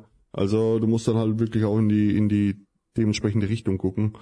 Ja, wie gesagt, ist halt auch ein offenes Ding. Ich finde es bis jetzt, sie haben mal kurz ein Kampfsystem-Video gezeigt, hier mit dem Zweihandschwert, mit den Dolken und so weiter, beziehungsweise mhm. jetzt, wo sie die Klassen vorstellen, das Jahr spielen, äh, in zwei Tagen stellen sie ja den Marke dann auch noch vor. Ich bleib bei aktiv. Mir gefällt es besser, wenn ich den Typen anvisiere und treff. Ne? Ja. Ich habe zwar jetzt nicht so ein so ein System wie in, jetzt lass mich lügen, äh, New World, wo ich sage, wenn ich einen Kopf treffe oder den äh, Rückenschaden, habe ich meistens Crit oder so. Das ist, glaube ich, jetzt noch nicht drin, wenn ich, oder wenn es überhaupt reinkommt. Aber ich mag aktives Kampfsystem mit aktivem Ausweichen, aktiven Blocken einfach viel mehr. Ja, ich orientiere mich immer an Guild Wars 2. Ich bin da der Meinung, das ist äh, mit eines der besten Kampfsysteme, die überhaupt entwickelt wurden. Und wenn sich Ashes halt auch so ein bisschen daran entlanghangelt, kann es eigentlich nicht viel falsch machen. Das stimmt ja. Ja. Ich möchte auch noch mal ganz kurz über Stephen Sharif sprechen. Wir haben ihn jetzt schon, ich weiß nicht, 27 Mal in diesem Podcast erwähnt. Das ist ja ein, ein super spannender Typ. Er selbst ist äh, über so ein Pyramidensystem mit, mit Saftverkäufen Millionär geworden und ist auch ein sehr, sehr aktiver MMORPG-Spieler. Nach eigener Aussage seit über 20 Jahren dabei, hat sehr, sehr viel ausprobiert und ist zu dem Fazit gekommen, kein Spiel gefällt ihm so zu 100 Prozent. Und er selbst hätte Bock, ein eigenes Spiel zu machen, in dem er all diese Dinge umsetzt, die ihn an anderen Spielen gestört haben. Hat dann auch selber Geld reingepumpt, war ein großer Arc Age-Fan. Nicht umsonst haben wir oft das mal hier erwähnt, ne, die Parallelen zu Arc Age gezogen. Äh, Schiff, Schifffahrt, Karawanensystem, Spezialisierung, was die Klassen angeht. All das sind ja auch Elemente, die daraus übernommen wurden. Und er hat dann jetzt halt selber gesagt, okay, ich baue halt ein Spiel, das so ungefähr meinen Vorstellungen entspricht, baue mir dafür ein riesiges Team auf und ab geht die Fahrt. Und sehr, sehr spannend ist, dass er 2017 ganz, ganz stolz gesagt hat, hey, wir bringen das Spiel bis 2019 auf den Markt, was halt für, für MMORPGs eigentlich ein total verrückter Zeitraum ist, auch wenn die schon 2015 angefangen haben, vier Jahre. Das klang halt damals schon sehr unrealistisch. Und wir sehen halt jetzt, ja, vier Jahre später äh, ist das Ganze immer noch nicht da. Obwohl er halt ein, ein sehr, sehr, also sehr, sehr ambitionierte Ziele gesteckt hat und manchmal auch ein bisschen großspurig ist, weil er sagt ja schon, äh, das wird das Beste oder ne, das, das, das, das hat das Potenzial, ein richtig großes, ein richtig starkes MMORPG zu werden. Trotz allem ist er, finde ich, eigentlich ein, ein sehr, sehr cooler Typ und ein sehr, sehr cooler Leader. Ich, ich schaue jetzt nicht jedes Ashes of Creation Video, aber so von seiner Art und, und wie er kommuniziert. Wir haben im letzten Podcast darüber gesprochen, dass halt so Typen wie früher irgendwie einen äh, Richard Garriott, einen John Smedley, Leute, die halt nach außen getreten sind, ihr Spiel präsentiert haben, auch einfach mal sowas unter der Hand geleakt haben oder so, dass, dass die halt so ein bisschen verloren gegangen sind bei den großen Studios und das so ein bisschen einheitsbrei geworden ist. Und ich finde, da sticht Steven auf jeden Fall heraus. Ja. Du hast ja noch mehr geschaut, Gerni, ne? Was, was sagst du zu ihm? Als erstes möchte ich loswerden, Steam, ich liebe dich. Du bist ein sehr cooler Typ. Na, wirklich. Also ich habe mit äh, zusammen gespielt schon, äh, äh, Azure of Creation Apocalypse, das kam ja damals raus, dieses Battle Royale oh da, um das Kampfsystem und so zu, äh, zu, äh, zu probieren. Äh, habe ich mit ne sogar zusammengespielt, war eine ganz lustige Sache. Muss ich leider zugeben, er ist ein sehr schlechter Spieler, was man auch meistens äh, in den Dingern sieht, in den ähm, ja, wenn er seine, seine Streams und so macht, er ist nicht der Beste, aber er ist mit Herz dabei. Er ist, er, er ist auch ein Dungeon Dragon Player, also er ist wirklich ein Tabletop und so weiter. Darauf besteht ja auch irgendwie seine Geschichte und so weiter. Ähm, wie du schon gesagt hast, er hat zig MMOs gespielt, er hat ähm, die Erfahrungen rausgezogen, Saftmillionär, aber er ist so, was, was ich an ihm so mag, ist seine Auswahl an Mitarbeitern. Also ich, wo ich angefangen habe, also wo hier äh, Ding, da waren das ja irgendwie 16 Mitarbeiter. Leider ist Jeffrey Bart raus, der war ja damals mit Game Game Director, Creative, Creative irgendwas. Äh, sehr sehr cooler Typ, war auch in den Ding mit dabei und sehr sehr guter Typ vor allem. Aber mittlerweile haben wir schon über 100 Leute in in dem neuen Büro hocken, äh, wo man auch sagen muss, jetzt geht's auch schneller voran. Ja, Steven hat die Ideen, Steven sucht sich seine Leute also Steven hat mit die Ideen, wohlgemerkt. Äh, Steven sucht sich seine Leute genau raus. Steven kommuniziert mit seiner Community, was verdammt wichtig ist. Und Steven geht auch auf die äh, Community ein. Ja, es, es ist egal, ob du auf Twitter oder so, es kommen immer mal Fragen. Hey, was haltet ihr von dem System? Hey, wie sollen wir das Erfolgessystem machen? Sollen wir es Account, äh, Account übergreifend machen? Sollen wir es charaktergebunden? Bla bla. Na, es kommt immer so ein Zeug. Na, allein in den Foren und so weiter. Na, es gibt der Ashes of Creation Forum, auf deren ihr Seite und so weiter. Auch ein großes hier an Margaret, das ist ja hier ähm, Community Manager mhm. und so. Sie liebe ich übrigens auch. Typ. ja. äh, sie, sie, sie äh, ja, die ist super, ne? Mit der schreibe ich auch ab und zu so mal, also die schreibt ja auch gern mal zurück. Und super, ich finde es, ich finde es einfach klasse. Nicht nur, dass ich mit der Tam spielen durfte, da fühle ich mich selber ein bisschen geehrt durch, ja. Aber weil er halt auch so auf die Community eingeht und immer so freundlich rüberkommt, ja. Und ja, ich weiß nicht, wie er mit seinen Mitarbeitern umgeht, das, das kriegt man nicht mit, aber ja, er steht hinter dem Spiel. Man, man sieht, man merkt, er steht hinter dem Spiel. Hm, ja. ja. Also zu, zwei Sachen. Ich glaube, du musst freundlich sein, um ein Pyramidenschema Saftmillionär zu werden. Und äh, ich glaube, Punkt zwei, kein Entwickler ist gut in seinem eigenen Spiel. aber das, das, das halte ich auch für eine echt gewagte Aussage. Du siehst aber meistens die nicht. Die, die halt echt deep drin sind, sind nicht die, die die Rampensäue. Nee, weil die, die äh, sind, wirklich die gut Streams sind, laufen. sitzen ja. im Quality Assurance und haben den gleichen Boss schon eine Million dreihunderttausend Mal getötet, bis wirklich kein Bug mehr drin ist. ja. Aber tatsächlich finde ich, ähm, bin ich da total bei dir. Also Steven Sharif wir hatten in der letzten Folge schon drüber gesprochen, ist für mich auch so ein, so ein Ghost-Crawler. Wenn er da steht und so voller Inbrunst und Leidenschaft über sein Spiel redet, so der Journalist in mir weiß so, das wird schwierig, das so umzusetzen, wie du das erzählst. Aber der Spieler in mir will einfach nur schreien, ja, zeig's ihn, Mann, du machst das. Ja, ein bisschen größenwahnsinnig ist er ja. Also so wie du es vorhin Absolut, schon gesagt hast, mit diesen ja. Jahren und wo du denkst so, uh, okay. Ich meine, gut, jetzt mussten sie, oder sie mussten auf Unreal Engine 5, anders da hätte es gar nicht funktioniert in der heutigen Zeit. Unreal Engine 5 ist gut, dass sie es gemacht haben. Ähm, aber wie gesagt, er steht dahinter, ähm, die Kohle, er hat auch genug Kohle reinge, äh, reinfließen lassen. Ich glaube, 30 Millionen hat er selber reingepfiffen. Wenn ich mir jetzt 3,2 Millionen waren ja der Kickstarter. Ähm, und jetzt ist ja gelegt worden, dass über 100.000 die Alpha 2 gekauft haben. Also mhm. die Leute wollen's, die Leute sind scharf drauf. Ja, entweder hat er es ja alle an der Angel und lässt sie fallen, ja, was ich mir nicht vorstellen kann, oder ähm, wir können auf jeden Fall ein gutes MMO erwarten, wenn es kommt. So, du hast vorhin schon die Alpha 1 angesprochen. Die ist ja jetzt auch schon gefühlt, ja, die ist Jahre her. Die war im Mai 2021, ne? Wenn ich mich nicht täusche. Äh, müsste sein, ja. Ja. Und war so ein bisschen der, der erste Moment, wo halt wirklich jeder sehen konnte, wie weit das Spiel derzeit ist. Du hast Ashes of, äh, of Creation Apocalypse angesprochen. Das war ja wirklich so ein, so ein Battle Royale zum Kampftesten. Wir hatten immer wieder Videos von den Entwicklern selber und natürlich auch Aussagen und Versprechen. Aber das war so das erste Mal, dass die Leute wirklich auch streamen durften und drüber reden durften und wir echtes, richtiges Gameplay von Leuten gesehen haben. Und ich muss sagen, ich durfte selber auch spielen äh, über den Pressezugang. Ich war nicht ent doch ich war ich war ernüchtert ja. was was das angeht sowohl was den Umfang anging als auch die die Technik also das die, die Quests fand ich waren halt sehr, sehr generisch und einfach gehalten und nichts Besonderes. Technisch war es, fand ich, für Europa-Server jetzt nicht unbedingt optimiert. Also ich hatte sehr hohen Ping, ich hatte oft Rubberbanding. Ähm, ich war, ja, wie gesagt, ein bisschen ernüchtert dafür, dass das Spiel jetzt auch schon über sechs Jahre dann in Entwicklung war. Was war dein Alpha 1 Gefühl? Boah, da, da, also ich persönlich gehe da gar nicht so drauf ein, weil ähm, erstens meine Grafikkarte hat, äh, also war, war das damals, wo die, die, ich weiß nicht, also vom, vom Game her, ja, na, ich meine, ich bin eh ein bisschen angefixt auf Ashes, sage ich, okay, die Welt so hat mir gefallen, auch vom Dschungelwelt und so und die Dungeons waren schön, aber wirklich viel war da nicht, ne, aber ich sage jetzt mal, die Alpha 1 ist irgendwie so abgestorben. Also die kann man gar nicht mal als Beispiel nehmen, sag ich mal, weil das halt jetzt, weil erstens die ganze Map ja schon mal wieder überarbeitet wurde, halt ähm, und die ganzen Gebiete und ja, ich weiß nicht, das war noch Unreal Engine 4 und und ja, es, es war halt keine Ahnung. Hat, also ich sage mal so, für jemanden, der sagt, ich will es nur spielen, weil ich spielen will, so viel Geld auszugeben, für die Alpha 1 hat sich definitiv nicht gelohnt.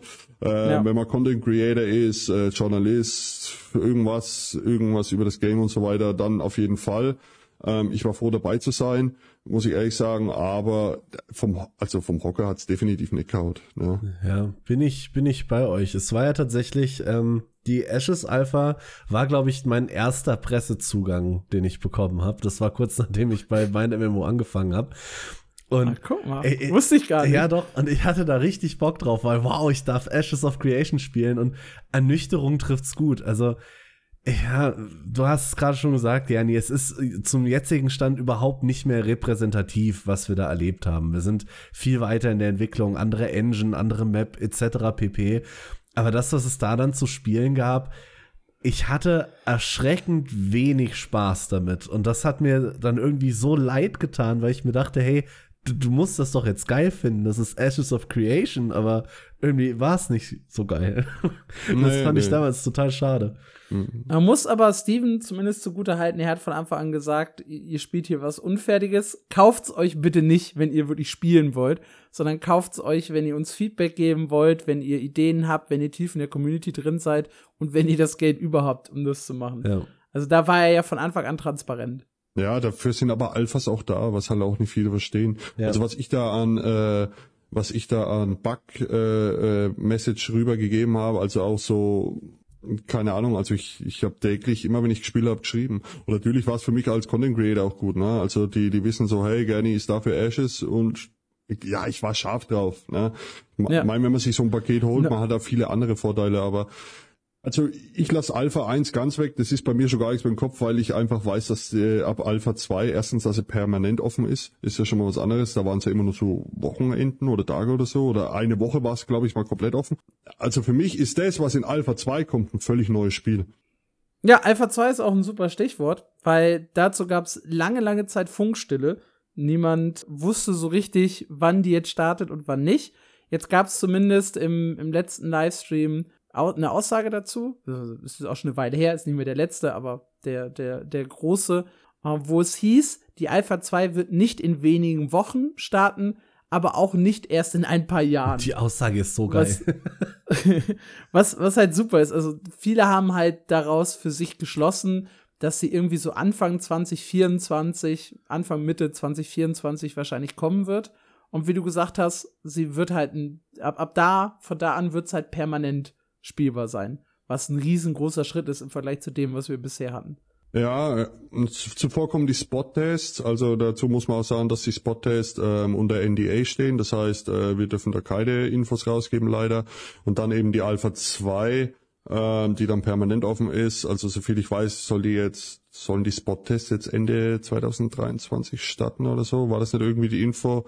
Ja, es muss halt. Das Lustige ist halt einfach, dass Steven, weil man es ja wieder von groß, äh, äh, er denkt manchmal zu groß. damals gab es eine gewisse Liste, wo man sagen kann, okay, das, das, das, das muss alles in der Alpha 2 drin sein. Ja, also Schiffssystem muss drin sein, äh, alle, alle primären Klassen müssen drin sein und so weiter und so fort. In dem Stream hat er sich dann damit äh, äh sozusagen gesichert, äh, wo er dann gesagt hat, ähm, unser Vorhaben von damals wird in der Alpha 2 nicht mehr so sein. Also es, wir wissen gar nicht mehr zu 100 Prozent, was wird alles in der Alpha 2 drin sein. Ja, werden alle acht Klassen drin sein, wird das Schiffssystem drin sein und so weiter. Wir kriegen halt immer so nebenbei mit so, was wird jetzt drin sein, Korruptionssystem wird drin sein und so weiter und so fort. Also mhm. er hat es sozusagen offengelegt, dass es dass nicht mehr alles das, was damals gesagt wurde, drin sein muss, sondern ähm, ja, das, was halt jetzt dann drin ist in der Alpha 2, ist halt dann drin. Ja gut, dadurch, dass es permanent spielbar sein wird, hält er sich ja auch die Tür offen zu sagen, wir bringen ein paar Systeme noch nach oder die kommen später dazu. Ja, Ja, ja. definitiv, ja. Und das folgen ja dann quasi noch Beta 2, äh, Beta 1 und Beta 2. Genau, bitte. Und dann soll's in den Release übergehen. Das ist dann eigentlich wirklich relevant. Also ich sag mal, die Unterschiede zwischen der Alpha und der Beta sind ja dann primär wirklich die Einstiegskosten. Weil wenn es halt permanent weiterläuft, gibt's, wird's ja keinen, wahrscheinlich noch mal ein Reset oder ein äh, Vibe geben zwischen der Alpha 2 und der Beta. Aber ansonsten wird ja nicht groß ein Unterschied zwischen denen sein. Also wenn ihr äh, Bock auf Ashes of Creation habt, ja, wird's aber mitunter auch echt teuer. Also die Beta-Pakete sind, glaube ich, noch erschwinglich, irgendwie so im Bereich 75, glaube ich, ist das erste Paket, dann geht's auf 150, 250. Ja, es ist immer so ein 250 ist, glaube ich, für die Alpha 2, Ding. ne? Ja, das müsste jetzt das günstigste für Alpha 2 sein. Ne? Ja. Und dann gibt's noch ein teures. Aber dementsprechend ist halt auch dann Spielzeit drin, weil Ashes of Creation wird ein Abo-Spiel, das darf man auch nicht vergessen. Ne? Wird, äh, da werden Cosmetics drin sein, es wird Ingame-Währung drin sein. Also ich habe es mal umgerechnet, so geht's. Aber wenn ich jetzt wirklich sage, öh, ich will das jetzt nur, weil ich spielen, spielen, spielen will, dann wirklich ein Beta-Paket, weil die Beta ist überlaufend in die äh, in den Release. Überlaufend heißt, es Gut. gibt keinen Wipe mehr? Oder? Also den Vibe schon, ja. Doch, Ah, doch, okay. doch, den Vibe. Mhm. Den, der Vibe Aber es läuft Alpha bis dahin. Ja, genau. Ja, okay. Also der, in der Alpha 2 wird es auch öfters mal einen Wipe geben. Na, das hat er auch gesagt. Also es ist nicht so, dass ich jetzt anfange mit einem Ding. Das kann sein, dass mein Charakter irgendwann mal weg ist. Aber ist halt so, ne? Ist eine Alpha. Ja klar, habe ich Ja. jetzt auch eigentlich mit gerechnet. Mich hatte das überlaufend von dir gerade noch so ein bisschen. Ach so, nee, Moment. Die, die, die Beta läuft halt bis zum Release. Mhm, genau. Weiß ich, vielleicht, vielleicht, vielleicht mit ein, zwei Tagen Pause oder. Ja, ich, man, man kann ein oder zwei Tage vorher seinen Charakter schon erstellen. Also man kann seinen Charakter vorher erstellen, bevor der Release kommt. Ist das Schöne. dass man schön Zeit hat. Namen sichern, Namen ja. sichern. New World, guckt euch was ab, ja. Äh. Namen sichern, äh, Charakter erstellen. Also ich weiß auf jeden Fall, dass ich einen Tag vor Release erstmal irgendwie sieben Charaktere oder so mache. ja, definitiv. Und der Charakter. Creator ist enorm. Dann haben wir ja die Rahmenpunkte quasi von Ashes of Creation jetzt abgesteckt. Klassen, Rassen, Kampfsystem, Nodes und so weiter und so fort. Was ist denn unsere persönliche Meinung jetzt von Ashes of Creation? Wird's ein, ein Top-Spiel? Was spricht dafür? Was spricht dagegen? Werden wir es selber spielen? Ich würde sagen, wir machen das mal so für, für jeden wieder persönlich. Ich, das, das, das, das kam immer ganz gut an.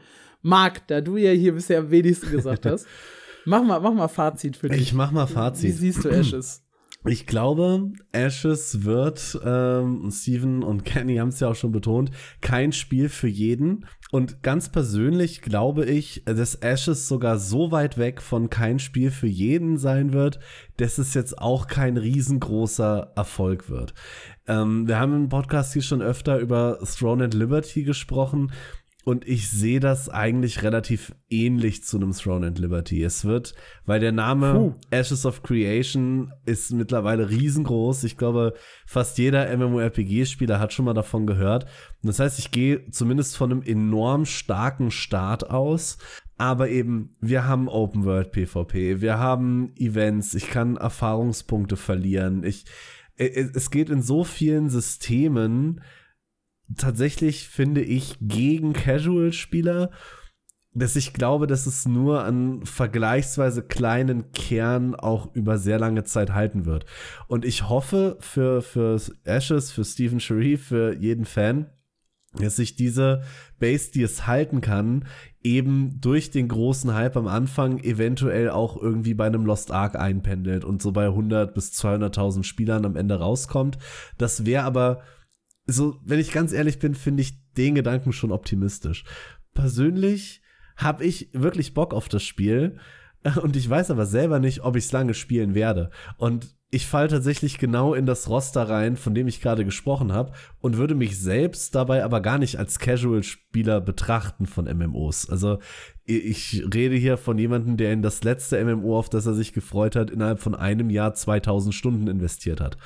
Und trotzdem glaube ich, oder mit den Infos, die ich bis jetzt habe, wir wissen über Ashes ja tatsächlich noch nicht richtig viele Fakten, so all in all, ähm, sehe ich mich, glaube ich nicht als Langzeitspieler von Ashes, habe aber trotzdem Bock drauf und wünsche dem Spiel Erfolg. Und ich glaube, ein großer Teil davon ist eben die unglaubliche Sympathie von Steven Shirley. Für mich ist es halt ein super spannendes Spiel, das aber viel zu ambitioniert klingt. Wir machen bei Quinfall ja, The Quinfall ja immer wieder diesen Witz. Das ist ein zu überambitioniertes Spiel, will zu viel auf einmal machen. Und wenn wir uns jetzt gerade die, die Feature-Liste so ein bisschen von Ashes of Creation angeschaut haben, will das ja mindestens ähnlich viel machen, äh, wenn nicht sogar noch deutlich mehr. Also auch hier haben wir die Tavernen drin, die ich zum Beispiel gar nicht auf dem Schirm hatte vor diesem Podcast. Wir haben so ein bisschen das Zusammenklauen der besten Features von, von anderen Spielen drin.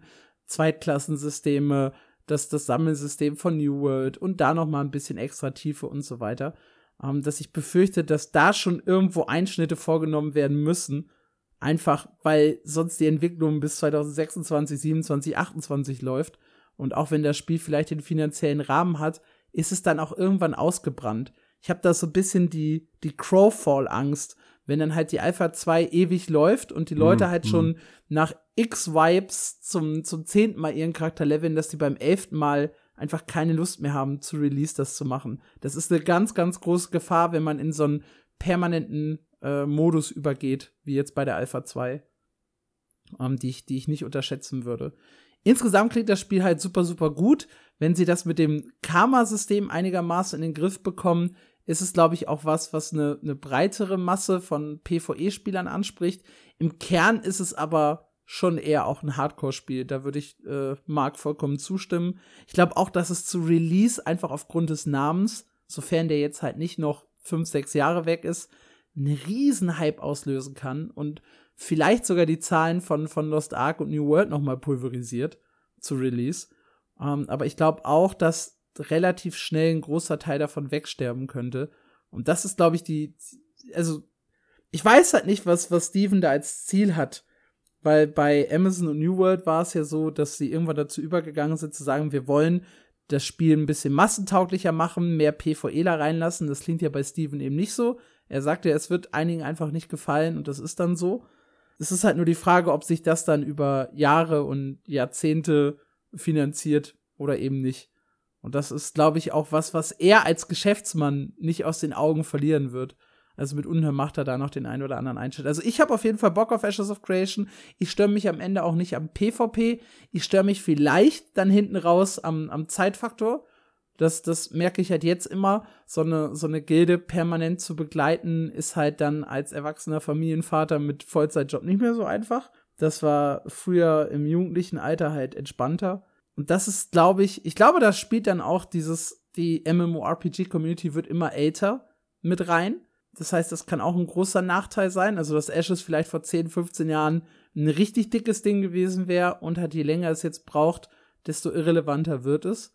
Weil halt auch die MMORPGs so ein bisschen darunter leiden, dass halt alles kurzweiliger wird. TikTok, YouTube Shorts, das ist ja nichts, was ich euch erzählen muss. Das werdet ihr wahrscheinlich auch selber teilweise erlebt haben. Und es sind halt Games, die, die eher kurzweilig sind, die halt die großen, den großen Hype finden. Und das ist Ashes of Creation definitiv nicht. Es ist ein Spiel, das lange viel Zeit brauchen wird, viel Liebe, viel Community. Und das könnte dem Spiel auch tatsächlich zum Verhängnis werden. Also ich könnte mir vorstellen, dass es über viele, viele Jahre in den Top-MMOs mitspielt, aber halt nie die, die dauerhaften Zahlen von, von einem WoW, Final Fantasy oder sonst was erreicht. Und dass halt echt viele Leute unrealistische Vorstellungen an das Spiel haben, die wir heute vielleicht bei ein paar Leuten eingedämmt haben. Weil ich glaube, da werden sich teilweise Luftschlosser erträumt, die nicht unbedingt erfüllt werden können. Das war ein langes Plädoyer. Ja. Gerni, sag was. Habt, habt ihr die zwei gehört? Ey, das ist ja Katastrophe. ähm, ja, äh, als Ashes äh, of Creation Creator müsste ich jetzt gut reden, aber ich bin ein bisschen eurer Meinung. Also viele, die denken, ich bin gehypt von dem Game, Ey, ein bisschen, ja, aber seit EverQuest Next bin ich ein bisschen äh, abgeschreckt. Das habe ich damals auch sehr gehypt.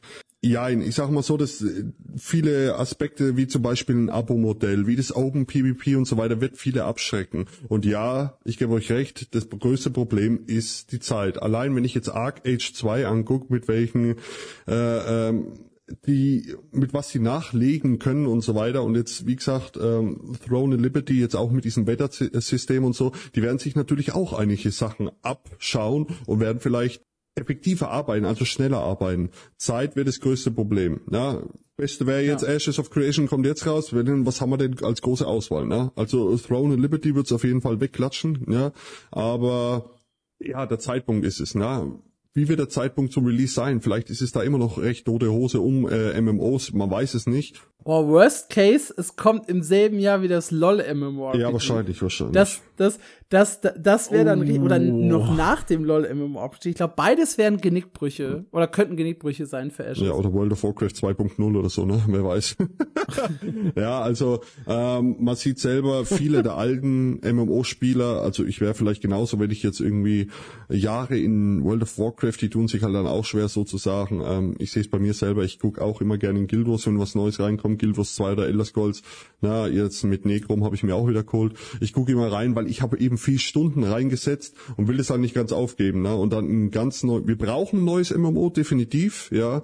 Es soll sich Zeit lassen, ja, nicht so wie New World. Ja, das hat's ein bisschen, hätte ein hm. bisschen mehr Zeit gebraucht. Ist nicht kacke, New World ist nicht kacke, definitiv nicht, aber es hätte definitiv mehr Zeit gebraucht. Ja, für die heutige Zeit. Ja. Ashes of Creation wird sich ein Standfuß machen in der MMO-Branche, wenn das so bleibt. Aber sie müssen es irgendwann rausbringen. Und dann ist es natürlich, wie wird sich's weiterentwickeln, ist die andere Frage. Kommen neue Features hinzu, kommt neuer Content hinzu und so weiter. Ne? Also wir werden erstmal genug zu tun haben, so ist es nicht. Aber ja, also ich sag 50-50. Ich werde es lieben, ich lieb's, ich lieb's jetzt auch noch. Ich hoffe, das wird mein letztes MMO, weil ich habe mittlerweile ja auch äh, mit Kind und so weiter, ich, ich habe keinen Nerv mehr von MMO zu MMO zu hüpfen. Also ich persönlich habe den Nerv nichts mehr. Aber ja, ich hoffe, es wird ein gutes Spiel. Ich gönn's Steve, ich gönn's der ganzen Community, ich gönn's euch allen, dass wir endlich mal vielleicht Ruhe haben von den kleinen Kack-MMOs teilweise. also die ich hoffe, ja. das wird mein ja, letztes ja, ja, ich MMO bin gesättigt. Ich bin, ich bin krass gesättigt einfach nur noch. Ich, ich, ich habe keinen Nerv mehr für. Ja, ich, ich habe auch viele, wie, ich habe viele auch kleine MMOs und so weiter, viele, die nachgekommen sind. New World hat mir leider, hat mich leider ein bisschen traurig gemacht und ich habe viel, ich habe, ich glaube auch über 1000 Stunden schon drin. Ja, aber das war, glaube ich, mehr, weil halt nichts anderes da war. Ja, ist, ist traurig, aber so vom Gaming bisschen ruhiger. Ne? Man wird ja älter ja, wenn es nicht Ashes wird, wird es das LOL MMORPG. Das sind so die beiden großen Sterne am Firmament, an die man noch so ein bisschen Hoffnung richtet. Mm, am Schluss wird es dann Star Citizen oder so, ne? Keine Ahnung. Ach, das ist, das ist auch nochmal ein großes Thema für sich. Das packen wir irgendwann mal an, Marc, ne? Star, Star Citizen in der Special-Ausgabe. Ja. Die Geschichte von Star Citizen, dreigeteiltes Special, sieben Stunden. Und nur wenn ihr vorher 500.000 Euro gecrowdfundet habt. So, ja, Kommen wir zum, zum, zum Abschluss des Podcasts, äh, denn der ist sowieso schon wieder lang genug geworden. Gerni, vielen Dank, dass du da warst. Das hat sehr, sehr viel Spaß gemacht mit dir. Möchtest du noch mal ein bisschen die Werbetrommel für dich selber rühren? Wo findet man dich, wenn man mehr über Ashes of Creation hören will? Ja, hallo, ich bin Gerni Gaming auf YouTube. Findet natürlich, äh, wenn ihr alles über Ashes of Creation wissen wollt, ähm, da habe ich mittlerweile, glaube ich, ja über 70 Videos zu jedem Thema. Äh, ich habe auch Ashes Talks mit anderen coolen Content Creatern. Äh, Im deutschen Bereich sind es noch nicht so viele. Dazu habe ich noch Facebook, aber das ist so nebenbei und so. Wenn ihr immer auf dem Laufenden bleiben wollt, auch, dann könnt ihr natürlich äh, in unsere oder in meine Ashes of Creation Deutsch, also Ashes of Creation Deutsch Facebook, äh, Facebook-Gruppe, da bleibt ihr auch auf dem La Laufenden. Ansonsten Twitch, ja, wäre ich wieder aktiv, wenn ich, oder aktiver, wenn dann die Alpha 2 da ist, da werde ich euch zuballern mit Content. Ja. Ansonsten war's es und ich bedanke mich auch vielmals für die Einladung, hat sehr viel Spaß gemacht. Jawohl. Ja, auf jeden Fall. Danke, dass du da warst. Wenn ihr mehr Spiele-Specials hören wollt, dann äh, durchforstet äh, gerne den MMO News Podcast. Wir haben äh, Folgen zu Ion Classic, Throne of Liberty. Wir haben über Guild Wars 2, ESO, New World gesprochen. Das waren so die großen Specials, die wir hatten. Und ansonsten äh, jede zweite Woche, wir mixen das immer, gibt's die wichtigsten News zusammengefasst, was so passiert ist bei den großen Spielen, bei den Indie-Games, was sich zu Release tut äh, oder was sich bei Releases tut. Und die jeweils äh, andere Woche gibt's dann eben ein Special von uns zu unterschiedlichen Themen. Das soll es dann an dieser Stelle gewesen sein. Danke, dass ihr zugehört habt und wir hören uns nächsten Donnerstag wieder. Macht's gut. Ciao, ciao. Ciao.